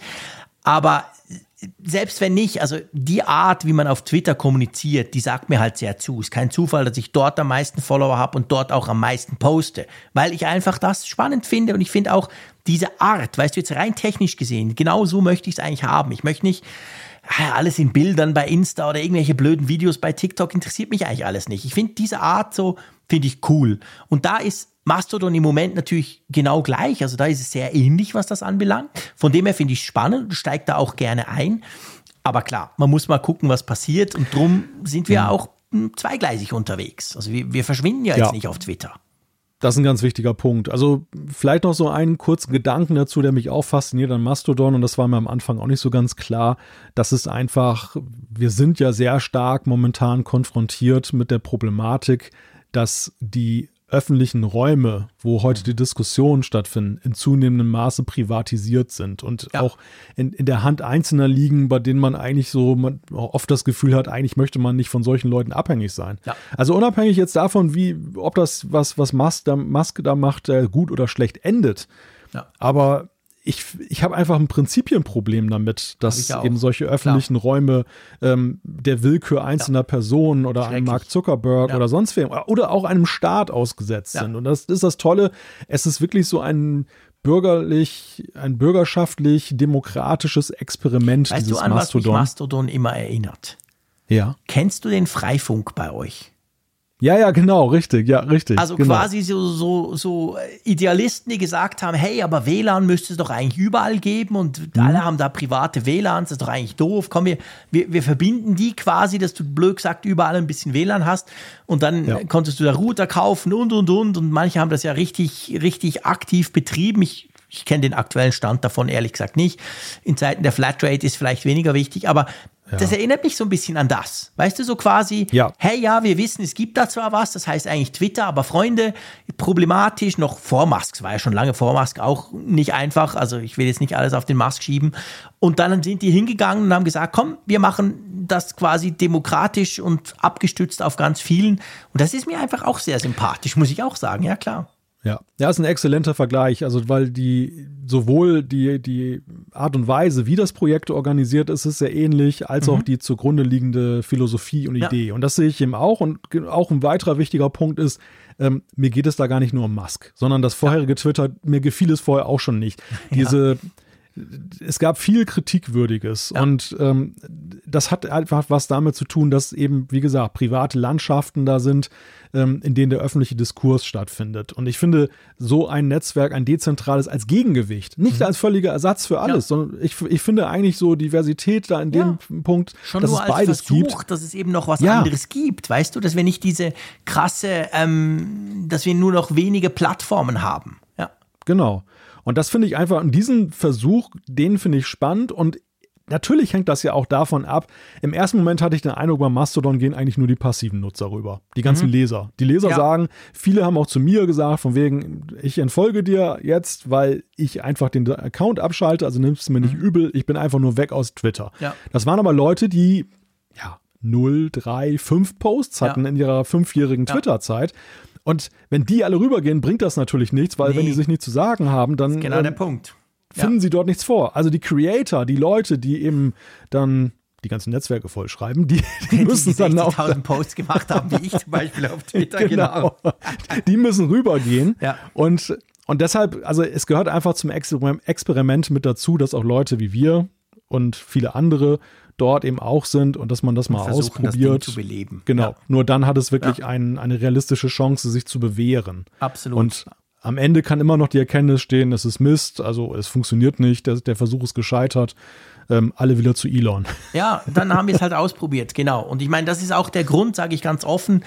Das ist ja nicht ganz, also ich meine, das ist ja sehr zeitintensiv sowas. Ich verbringe sehr viel Zeit auf Twitter. Zum Glück ein, sagt mein, meine Chefs sagen auch, hey, das gehört zu deinem Job dazu. Dann kann ich sagen, okay, cool. Ähm, also von dem her gesehen, diese Zeit zu verdoppeln, indem man jetzt Mastodon irgendwie bespielt, ist nicht ganz ohne und ist eigentlich unrealistisch. Drum mache ich zum Beispiel das so im Moment, dass ich so einen Cross-Post-Dienst eingerichtet habe. Also es gibt da Dienste, da kannst du quasi sagen, okay, wenn ich twittere, es gibt dann, kannst dann einstellen, was, ob Retweets nicht und hin und her und so und Antworten nicht, etc. Aber grundsätzlich, dann werden die nicht nur auf Twitter ausgespielt, sondern eben auch auf Mastodon. Und das ist für die paar Freaks wie uns natürlich blöd, die auf beiden sind, weil die sehen es halt zweimal. Aber ich glaube eben, es hilft trotzdem, das ganze Ding zu beleben, weil ich will ja den Content am liebsten eben auch auf Mastodon. Aber klar kann ich will ich im Moment auch nicht auf Twitter verzichten, seien wir ehrlich. Also nein, das ist okay, dass es dort halt noch weitergeht und darum mache ich das im Moment so. Und dann, ja, ich merke aber, dass gewisse Diskussionen tatsächlich schon auf, auf Mastodon passieren, wo, wo ich dann nur noch dort antworte und hin und her. Das ist schon witzig. Hätte ich gar nicht erwartet, wie schnell das geht. Ja, ja, in der Tat. Also da, da findet einiges ganz Spannendes statt. Es hängt natürlich sehr stark davon ab, wem du folgst. Und äh, Logisch, also klar. Mehr, mehr als bei Twitter. Twitter ist ja, und das war ja auch nicht immer so, hat sich durch den Algorithmus in eine Richtung entwickelt, dass du selbst wenn du ganz neu anfängst, eigentlich erstmal eine volle Timeline vorfindest, in der du viel Inspiration bekommst. Wohingegen Mastodon, wenn du das startest, erstmal tote Hose ist, weil Ja. wenn du keinem folgst, ist auch nichts los. Ja. Und das war, das ist genau da, weißt du, das, da muss, da fühlte ich mich auch an meinen Twitter-Start erinnert, vor vielen, vielen Jahren, wo ich das dann installiert habe, oder was heißt installiert, ich mir einen Account eingerichtet habe, war dann an der Web-Oberfläche drin und sah nichts. Und ich Ja. dachte, hm, Ja. das ist aber ja sehr spannend das ist hier. ja genau der Punkt, weißt du? Ich meine, Twitter hat inzwischen so seit ein paar Jahren versuchen sie da so ein bisschen gegenzusteuern. Es gibt so ein paar Abfragen am Anfang, was interessiert dich und dann schlagen sie dir Dinge vor. Aber das ist ja genau der Punkt, wo seit Jahren die Leute sagen, guck, die Einstiegshürde bei Twitter ist viel zu schwierig. Wenn ich Facebook aufmache, ich lade mein Kontaktbuch hoch und zack ist alles schon da. Ich kann schon, ich habe schon Inhalte quasi. Und bei Twitter ist es einfach leer. Und das war wirklich tatsächlich das Problem, warum dann viele gesagt haben, du, ich, sorry, ich verstehe das nicht. Also ich sehe da nichts und was, ich muss mir das alles selber zusammensuchen. Und klar, das ist bei Mastodon im Moment auch so. Aber ich muss sagen, es gibt inzwischen, und das ist halt auch ist eine wahnsinnig nerdige Geschichte, dieses Ding, es gibt einfach schon geile so Tools. Ich habe zum Beispiel ein Tool gefunden, das durchforstet deine, ähm, die Leute, denen du folgst auf Twitter und sucht dazu mit Algorithmen anhand von Namen etc. quasi den Typen im Mastodon. Und ich habe irgendwie, klar, ich meine, ich weiß nicht, ich folge irgendwie fast 2000 Leuten, aber ich habe irgendwie 400 schon auf Mastodon mit dem Tool gefunden. Und dann tut er dir automatisch, dass du denen allen folgst. Weil sonst ist genau das Problem. Ich meine, ich will ja nicht Ja. das Mastodon, auch für mich, weißt du, ich will nicht, dass das leer ist. Ich will da eine Timeline haben. Also muss ich zuerst mal genug Leuten folgen. Und da gibt es schon Tools, die zumindest ein bisschen helfen. Weißt du zufällig, wie das Tool heißt? Ja, das habe ich natürlich bei mir abgespeichert, weil ich erstens so Dinge ja sowieso vergesse, doof wie ich bin, und zweitens dachte, dass wir darüber sprechen. Das heißt, find Fediverse Accounts of your Twitter Followers und das Ding heißt Fedifinder. Ich kann dir den Link nachher schicken und dann ähm, können wir den in die Show Notes packen. Fedifinder.glitch.me, super Adresse. Und da musst du halt zuerst, musst du quasi dein Twitter-Ding natürlich freigeben, gleich, gle- gleichzeitig auch dein Mastodon-Account. Also du loggst dich mit den zwei Accounts ein. Und dann kannst du wirklich sagen, scan mal meine Follower oder scan meine Followees, also die, die dir folgen oder denen, denen du folgst. Und dann generiert er dir so ein CSV-File und das kannst du dann wiederum bei Mastodon importieren. Ah, sehr gut. Ja, Drum folge ich schon fast Crossposter, 400 Leuten.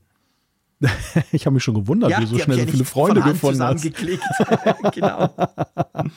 Ja, nein, ich nutze auch so einen Cross-Poster übrigens, der heißt moa.party. Ja. Ähm, das ist von der Funktionsweise ähnlich. Ne? Du musst dich bei beiden Diensten dann halt registrieren. Es ist natürlich immer so ein sensibles Teil, weil man muss mal ein bisschen aufpassen, dass man nicht so, sag ich mal, Twitter, Twitter-Unique-Content, nenne ich es immer, Ja. also der sehr einzigartig auf Twitter zugeschnitten Nee, ist, den darf man bei, dann bei nee, Mastodon genau. reinhaut, weil das Absolut, dann das macht dann dort die dort keinen Sinn. die dortigen Leute so ein bisschen beleidigt. Und ähm, aber gleichzeitig ist es halt eben cool, weil du auf diese Weise nicht dann selber die Disziplin haben musst, in beiden Netzwerken parallel zu posten, sondern es passiert automatisch. Das habe ich auch Genau. bei mir konfiguriert, dass das maßvoll Das hat passiert. auch mal ein bisschen was läuft auf der anderen Seite quasi. Lass uns noch ganz kurz über die, Mhm. das Thema sprechen. Ähm, das hat ja mit Apple auch im Speziellen zu tun. iOS-Apps für Genau. Mastodon. Welche benutzt du da? Genau, also am Anfang habe ich wahrscheinlich wie die meisten die App Mastodon selber genutzt. Die hat auch eine App, gibt auch für Android und eben auch für iOS. Ich finde die aber so ein bisschen, na, so ein bisschen unübersichtlich, ich sag's mal so. Und dann habe ich Metatext, heißt diese App. Das Coole an der App, und vielleicht tun sich jetzt natürlich die Mastodon-Freaks, die schon länger dabei sind, die Haare raufen, aber das Coole an der App Metatext ist, sie sieht halt sehr ähnlich aus wie der Twitter-Client. Und Ja. wenn du halt sagst, ja, eigentlich ist das für mich so eine Alternative zu Twitter, dann will ich auch eine App, die möglichst ähnlich aussieht. Dann fällt es mir einfacher, da so ein bisschen umzusteigen. Und ich bin sehr zufrieden damit. Funktioniert hervorragend. Was nutzt Ist du? auch mein, ist auch mein Favorit Okay. mittlerweile. Also ich, auf dem Weg zum Metatext war ich noch kurz beim Mastut gelandet. Okay. Äh, ist auch eine App, die dem Twitter-Aussehen schon sehr, sehr ähnlich aussieht. Eher Okay. noch, also ich würde, würde fast noch sagen, etwas ähnlicher Ja. als Metatext. Also durchaus, äh, wer das haben möchte, dann so. Aber Metatext hat für mich eine Funktion, die unverzichtbar ist, da ich nämlich zwei Accounts damit verwalte, den Apfelfunk und meinen ja, Account. Die kann beide Accounts. Genau, Multi-User können momentan noch ganz, ganz wenige Mastodon-Apps. Ja. Und da ist das halt implementiert und ja, damit hat die halt gewonnen. Neben anderen Punkten, ne, wie du ja gerade gesagt hast. Genau, ja. Ja, also wie gesagt, wir verschwinden nicht auf Twitter, keine Angst, aber wir finden es super spannend auf Mastodon. Wer das mal ausprobieren will, gibt gute Anleitungen, die auch so ein bisschen das Prinzip erklären, dass man überhaupt mal versteht, was ist das mit diesen komischen Instanzen und warum funktioniert es trotzdem, dass wir uns instanzübergreifend quasi diskutieren können. Und ja, ich würde sagen, unsere Links, die hauen wir auch in die Show Notes, oder? Genau, das machen wir. Dass ihr uns, wenn ihr dort vorbeischauen wollt, natürlich auch entsprechend findet in dieser neuen Welt. So, dann lass uns doch mal zu unseren Apfelstücken kommen. Das sind ja unsere Kurznachrichten. Gibt es irgendwas Kurzes im Apfelfunk? Aber wir genau. haben dir mal so gesagt. ähm, ja. ja. okay. Worauf will ich drüber sprechen? Wir, wir sprechen über ja. ein komisches Zeitlimit bei Airdrop, oder? Genau, wir sprechen über ein weiteres Triggerwort, was nicht zum Apfelfunk passt, nämlich Zeitlimit. Stimmt, meine Güte. Es geht um das Thema Airdrop und zwar Apple hat nach politischen Protesten in China AirDrop, das File-Sharing auf dem iPhone und auf anderen Geräten eingeschränkt. Dort ist jetzt das so, normalerweise kann man das ja so einstellen, dass man ja unbeschränkt für andere sichtbar ist ja. für AirDrop. Und in China ist das jetzt eingeschränkt auf ein 10-Minuten-Zeitfenster. Also man aktiviert das und dann geht es automatisch wieder aus. Mhm. Warum ist denn das überhaupt so? Naja, das ist so, weil AirDrop offenbar genutzt wurde in China quasi um ähm, sagen wir mal, dem, muss ich mal ein bisschen aufpassen, dem Regime missliebige Informationen zu teilen. Weil ihr wisst ja das, vielleicht habt ihr es auch schon mal ausprobiert, du sitzt in der U-Bahn, du wirfst deinen Airdrop an und dann je nach Geräteeinstellung auf der anderen Seite findest du dann ja ganz viele Leute oder dann siehst du unter Umständen ganz viele Phones, denen kannst du natürlich auch was schicken. Und das wurde genutzt, um Informationen auszutauschen, quasi an der Zensur vorbei, an der Great Chinese Firewall vorbei, weil es ja von Gerät zu Gerät springt. Und das ist eigentlich das Krasse dran. Ich meine, dass das der Zensurbehörde nicht gefällt, kann man nachvollziehen. Ist natürlich doof, sowieso blöd Zensur, aber okay. Aber dass dann Apple ähm, das, das dieses Zeitlimit einbaut, ja, es ist schon, hm, hat so ein Geschmäckle, oder? Das hat ein Geschmäckle und ich finde es vor allem aus einem besonderen Grund noch besonders, ähm, ja, schon schwierig, denn das Thema Airdrop gibt, das gibt es ja in anderer Fasson auch in unseren Breiten als Problemfeld. Du hast gerade die U-Bahn genannt. Also man liest immer wieder von Fällen, mhm. wo ja irgendwelche, zumeist Männer, dann Bilder, ja. Nacktbilder von sich auf erkennbare Geräte von Frauen airdroppen ja. und so eine Art sexuelle Belästigung da stattfindet. Genau. Und da diesem Treiben hat man jetzt die ganze Zeit dann tatenlos zugesehen. Ja. Ähm, und ausgerechnet, wenn ein Regime das da missliebig findet, dass da eben Sachen dann, eine Demokratiebewegung dann Sachen dann da airdroppt, dann wird ein Konzern tätig. Finde ich, finde ich sehr, sehr schwierig. Ja, das ist das, genau der Punkt. Das ist mega krass. Also, das ist genau das, was du sagst. Also, Millionen Frauen auf der ganzen Welt werden belästigt und auch Männer. Also, das kann wirklich ein Problem sein und wird eben auch ausgenutzt. Aber das ist seit Jahren so. Airdrop gibt es ja schon ewig. Passiert nichts, aber wenn der liebe G findet, hm, das passt mir nicht, dann zack, dann rennt man, rennt man in Cupertino. Ja, das ist schon, das ist schon übel eigentlich. Ist natürlich nur in China so. Falls ihr euch jetzt wundert, oh, ich kann Airdrop nicht mehr den ganzen Tag anlassen. Nein, das wurde tatsächlich nur für China quasi umgesetzt und in China umgesetzt. Ah, genau. sehr unschön. Schöner ist das neue Spotify UI auf der Apple Watch, oder? Und du bist ja der Experte. Ich habe ja nicht Spotify, ich nutze ja Apple Music. Du aber hingegen schon. Hast du schon ausprobiert? Ich habe es mal ausprobiert, wobei ich tatsächlich nicht äh, derjenige bin, der auf der Uhr das dann mhm. intensiv nutzt. Also ich bin eher der Desktop-Nutzer, beziehungsweise eben auf dem Smartphone. Aber das, das lag auch lange Zeit daran, dass die App auch nicht so wirklich schön aussah, die Steuer-App auf ja, der okay. Apple Watch. Die war sehr textlastig und äh, Spotify hat auch einige Funktionen. Du musstest halt doch mal zum Smartphone greifen, wenn du zum Beispiel jetzt Offline-Sachen draufladen wolltest. Und mhm. auch das bringt dich ja dazu, dass dann, sag ich mal, die, die mobile Oberfläche auf der Uhr nicht so ganz ernst zu nehmen, weil du weißt, naja, am Ende landest du doch immer wieder da in der ja. App. Da haben sie jetzt kräftig nachgebessert oder bessern kräftig nach. Äh, sie haben da Bilder präsentiert. Das sieht jetzt wesentlich zeitgemäßer aus, wie man sich eigentlich so eine Musik-App vorstellt, mit Albumcovern und mhm. wesentlich mehr Informationen. Und du kannst jetzt auch dann direkt auf der Uhr sagen, äh, hinterlege das bitte für offline, sodass du dann eben nicht auf das Smartphone gehen musst, um nur einige Punkte zu ja. nennen. Sehr cool. Super. Das freut doch alle Nutzer von Spotify, die eben das auch auf der Uhr nutzen wollen. Apropos nicht auf dem Handy. Ähm, die iCloud, die ist ja sozusagen das zentrale System, das all unsere Geräte so ein bisschen miteinander verknüpft, wenn man das möchte. Und die iCloud hat ja seit ewigen Zeiten auch einen Webauftritt. Also man kann ja iCloud.com im Webbrowser eingeben und dann kann man auch mailen und kann auch seine Notizen checken etc. pp. Und dieser Webauftritt, der sieht jetzt wirklich völlig krass anders aus. Also ich fand immer, iCloud im Web sieht aus wie vor 30 Jahren, egal wann ich es angeguckt habe. Es war einfach immer so, ja, sagen wir nicht mehr so ganz State of the Art. Und jetzt ist das plötzlich, wow, ich, äh, modern. Das ist witzig, so jenseits der Apple Com Website ist Apple generell so, was Webdesign ja. angeht und User Interface Design, immer so ein bisschen hinterwäldlerisch ja, unterwegs total. gewesen. Also auch diese Entwicklertools teilweise, die Seiten, die haben sie ja mittlerweile auch alle schön rausgeputzt, mhm. aber die sahen lange Zeit aus. Also echt so 90er Jahre ja. Netscape Communicator ja, ja, 1.0. Genau. So. genau, und so fand ich immer so ein bisschen dieses, dieses iCloud-Web. Das habe ich nie gebraucht. Ja, ja, ja, ist gut. Ich meine, sie haben es ja schon irgendwann mal so ein bisschen rausgeputzt, dass du so die Icons zumindest ja, ja, sie zeitgemäß Mal, aber hattest. es war nie so ganz modern. Es sah immer so ein bisschen, aha, jetzt ist es nicht mehr wie vor zehn Jahren, jetzt ist es wie vor fünf Jahren, aber trotzdem nicht aktuell. Ja. Und jetzt haben sie einen ja, Megasprung gemacht ja, das Hauptproblem war ja, dass ja die, die Startseite, wenn du dich eingeloggt hast, war ja eher so eine Art Launcher. Also ja, da genau. war ja nicht ja. irgendwie, du, hat, du hattest keine wirkliche Funktionalität ja. auf der ersten Seite. Du musstest immer was klicken dann noch, genau. Immer durchklicken und dann hoch und runter klicken, wenn du dich verklickt hast und das war irgendwie nervtötend. Und jetzt haben sie es wirklich so gemacht, sie haben ja so eine Art Widget-Oberfläche gebaut. Ja, genau. Äh, wo du dann Kacheln hast und diese Kacheln, die kannst du auch selber arrangieren, wie du möchtest. Mhm. Und da hast du all diese ganzen Cloud-Anwendungen von Apple selber, also für Mail, für Fotos, für Erinnerungen, ja. gleich mit Anzeige so der letzten Objekte. Also sieht sehr nützlich aus. Kommt natürlich die Frage, braucht das denn eigentlich überhaupt noch jemand heute? Und ja, das, das kann man beantworten, oder?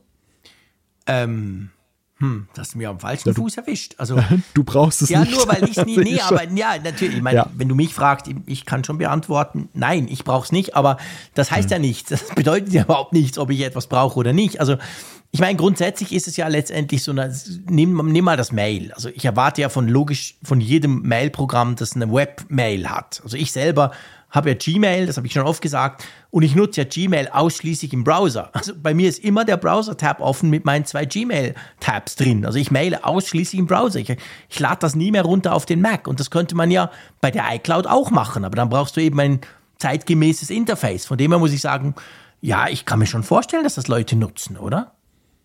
Ich habe dich da jetzt ziemlich ins Messer laufen lassen, denn ja. Äh, ich, ich habe ja, ich hatte ja wirklich jahrelang den Use Case. Mhm. Bei mir war es so, ich bin zwar privat immer komplett im Apple-Universum dann seit vielen Jahren unterwegs ja. gewesen. Da brauchte ich das, die Web-Oberfläche nicht, aber ich habe jahrelang an einem Windows-PC arbeiten Stimmt. müssen. Weiß ich eigentlich. Wo ich genau. auch obendrein keine Admin-Rechte oder so genossen habe, um jetzt dann iCloud-Sync, wollte ich auch gar nicht, das sollte auch nicht passieren, ja. äh, auf den Rechner machen konnte. Und da war es natürlich top. Ich konnte auf diese Weise auf meine Mail zugreifen, ja. ich konnte auf meine Fotos zugreifen, ich konnte die Notizen Notizen einsehen und ändern. Und genau diesen Use Case, dafür ist es super. Und ja, ich, ich wünschte, ich hätte es gehabt. Jetzt mittlerweile bin ich überall im Apple-Universum, jetzt brauche ich es auch momentan ja. nicht mehr so wirklich. Aber die Eventualität ist ja eben gut. Ne? Ja, man, nee, also eben, also nicht falsch verstehen. Nur weil ich das nicht nutze, ich finde das genial. Sowas muss ein Dienst haben und vor allem so ein Dienst wie eben Apple, wie die iCloud, muss das auch in modern haben, sage ich mal. Und das haben sie jetzt, haben sie jetzt nachgezogen, sieht super aus. Ich finde, mir gefällt das total. Hat so ein bisschen was von der Aqua-Oberfläche von macOS früher, fandst du nicht auch?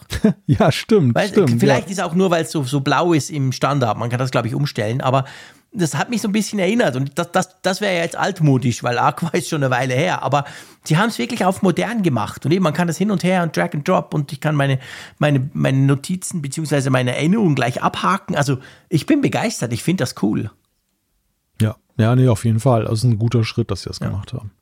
So, guter Schritt. Apropos, Wir müssen zur Umfrage der Woche kommen. Das wäre auch ein guter ja. Schritt. In der Tat, das wäre ein sehr guter Schritt. Ja, wir gucken mal auf die Frage, die wir euch gestellt haben. Und zwar war das, sollte Siri künftig auch ohne Hey ansprechbar sein? Genau.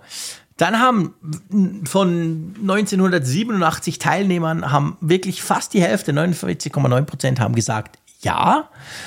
26,6 äh, Nein und 23,5 Weiß nicht. Also das heißt, wenn wir die Nein und die Weiß nicht zusammenfassen, dann ist es fast 50-50. Ähm, ja, pff, wie interpretierst du das? Ja, ganz eindeutig. Es, es schreit nach einem Schalter. Sehr schön. Stimmt, genau.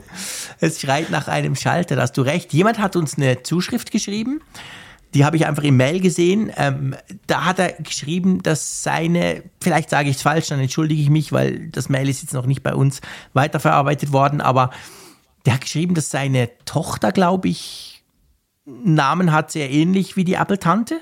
Und der hatte die Befürchtung, hat gesagt, ja, aber hey, wenn dann das noch das Hey wegfällt, dann ist es ja noch viel öfter, dass die wahrscheinlich sich angesprochen fühlt, wenn ich irgendwie meine Tochter rufe oder so. Also es gab da durchaus schon auch Stimmen, die das blöd fanden. Von dem her ja, ein Schalter. Ja, absolut. Apple, macht das, macht das konfigurierbar.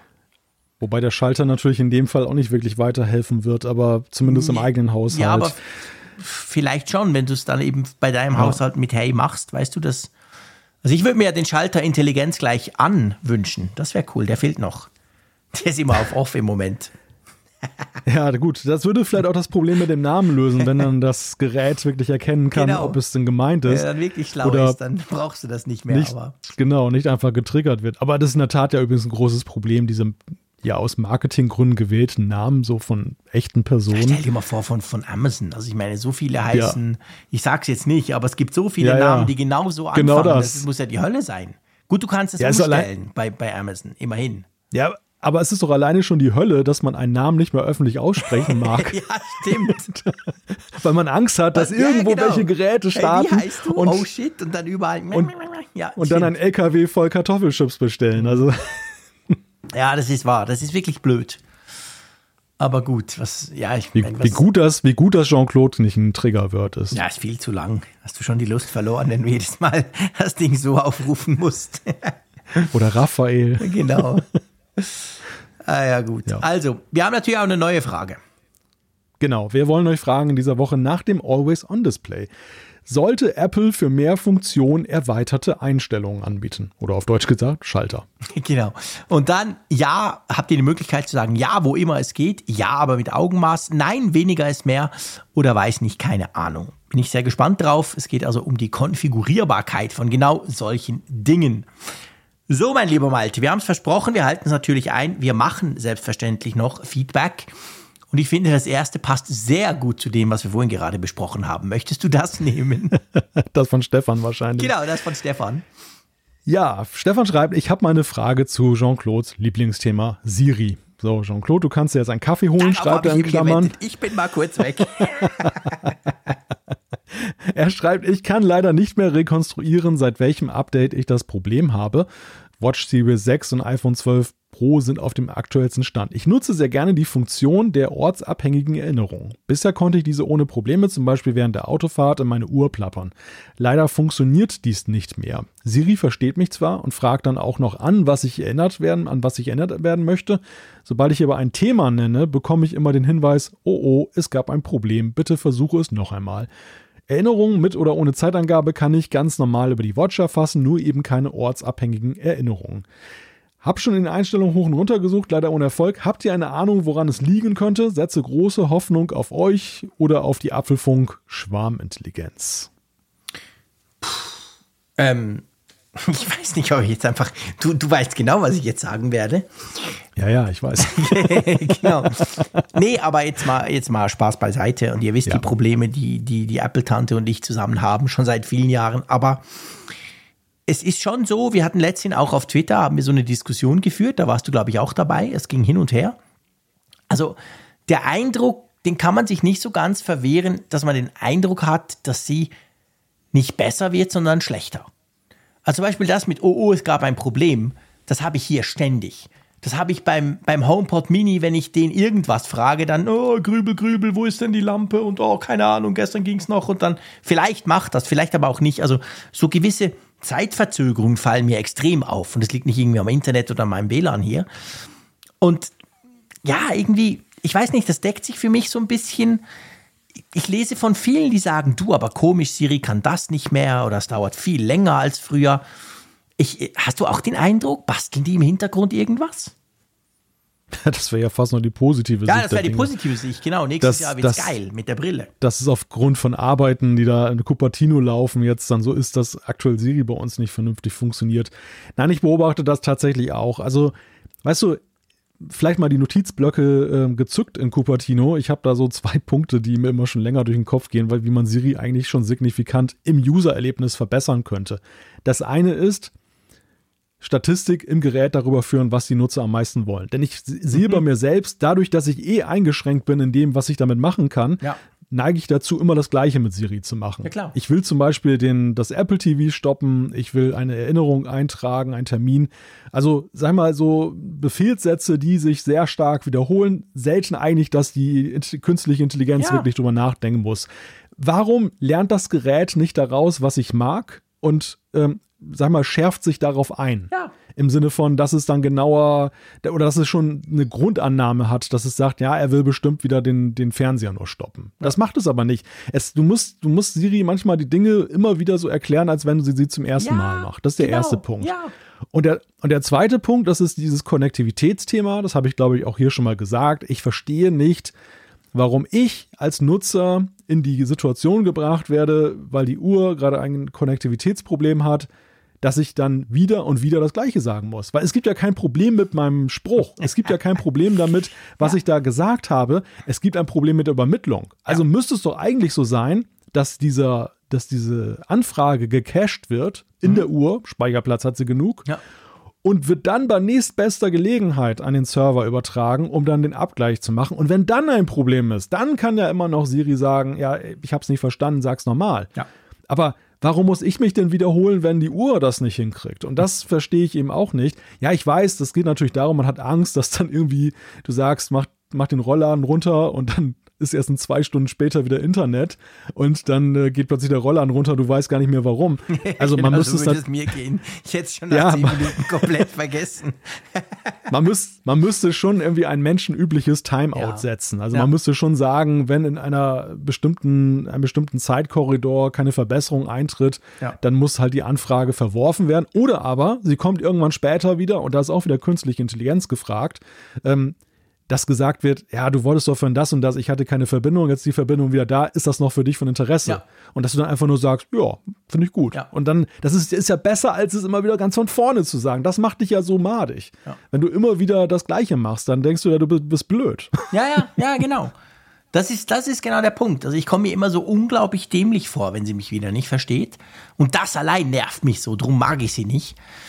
Aber ja, eben, es, es, man hat das Gefühl, es kann nicht so schwierig sein, das Ding zu verbessern. Aber ja, wir haben schon sehr oft und wir werden auch, fürchte ich, noch sehr oft in Zukunft halt über, über sie ähm, sprechen müssen, weil ihr wisst, die Geschichte, sie war die erste und so, also ja, ver verspielter Vorsprung und all das, das Zeug haben wir schon gemacht. Aber ja, letztendlich, Stefan, wir geben das mal weiter. Ich habe mich noch gefragt, hast du es auf dem iPhone mal probiert?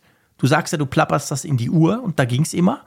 Klar, beim Autofahren mh, suboptimal mit dem iPhone, aber ich habe mich nur gefragt, ist das vielleicht eine Funktion, die generell nicht mehr geht oder ist das irgendwie so eine Geschichte zusammen mit der Uhr, weißt du? Ich weiß es nicht. Das wäre so, ha- habe ich mich einfach beim Lesen der Zuschrift gefragt.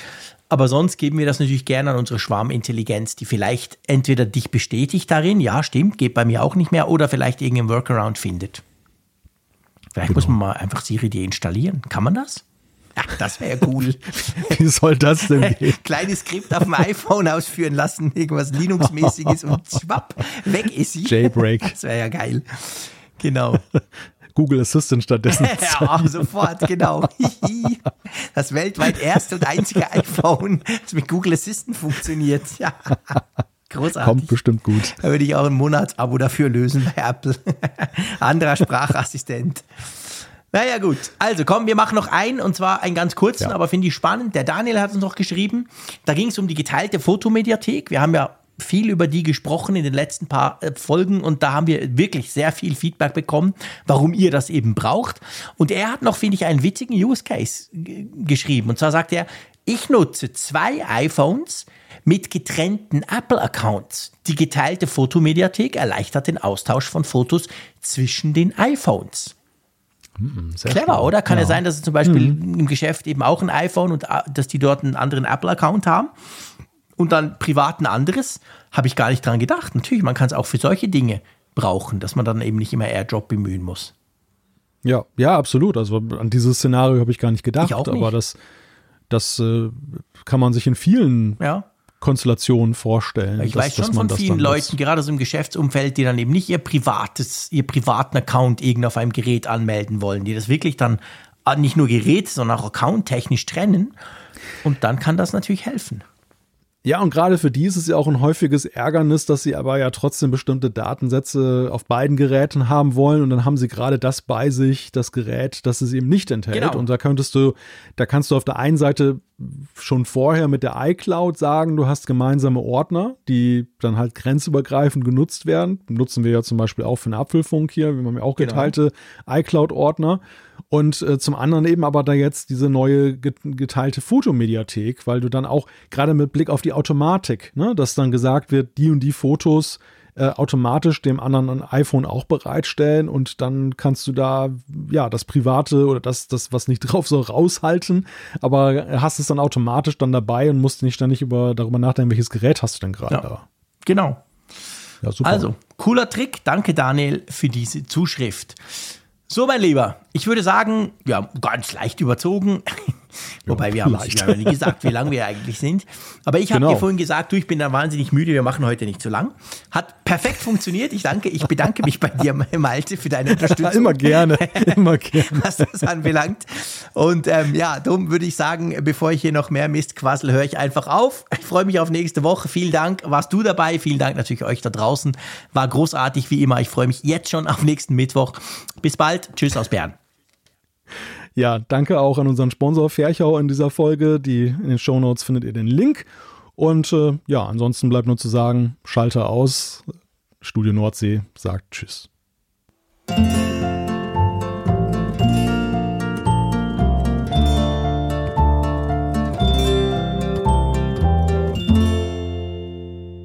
Immer auf Empfang mit Funkgerät, der App zum Apfelfunk.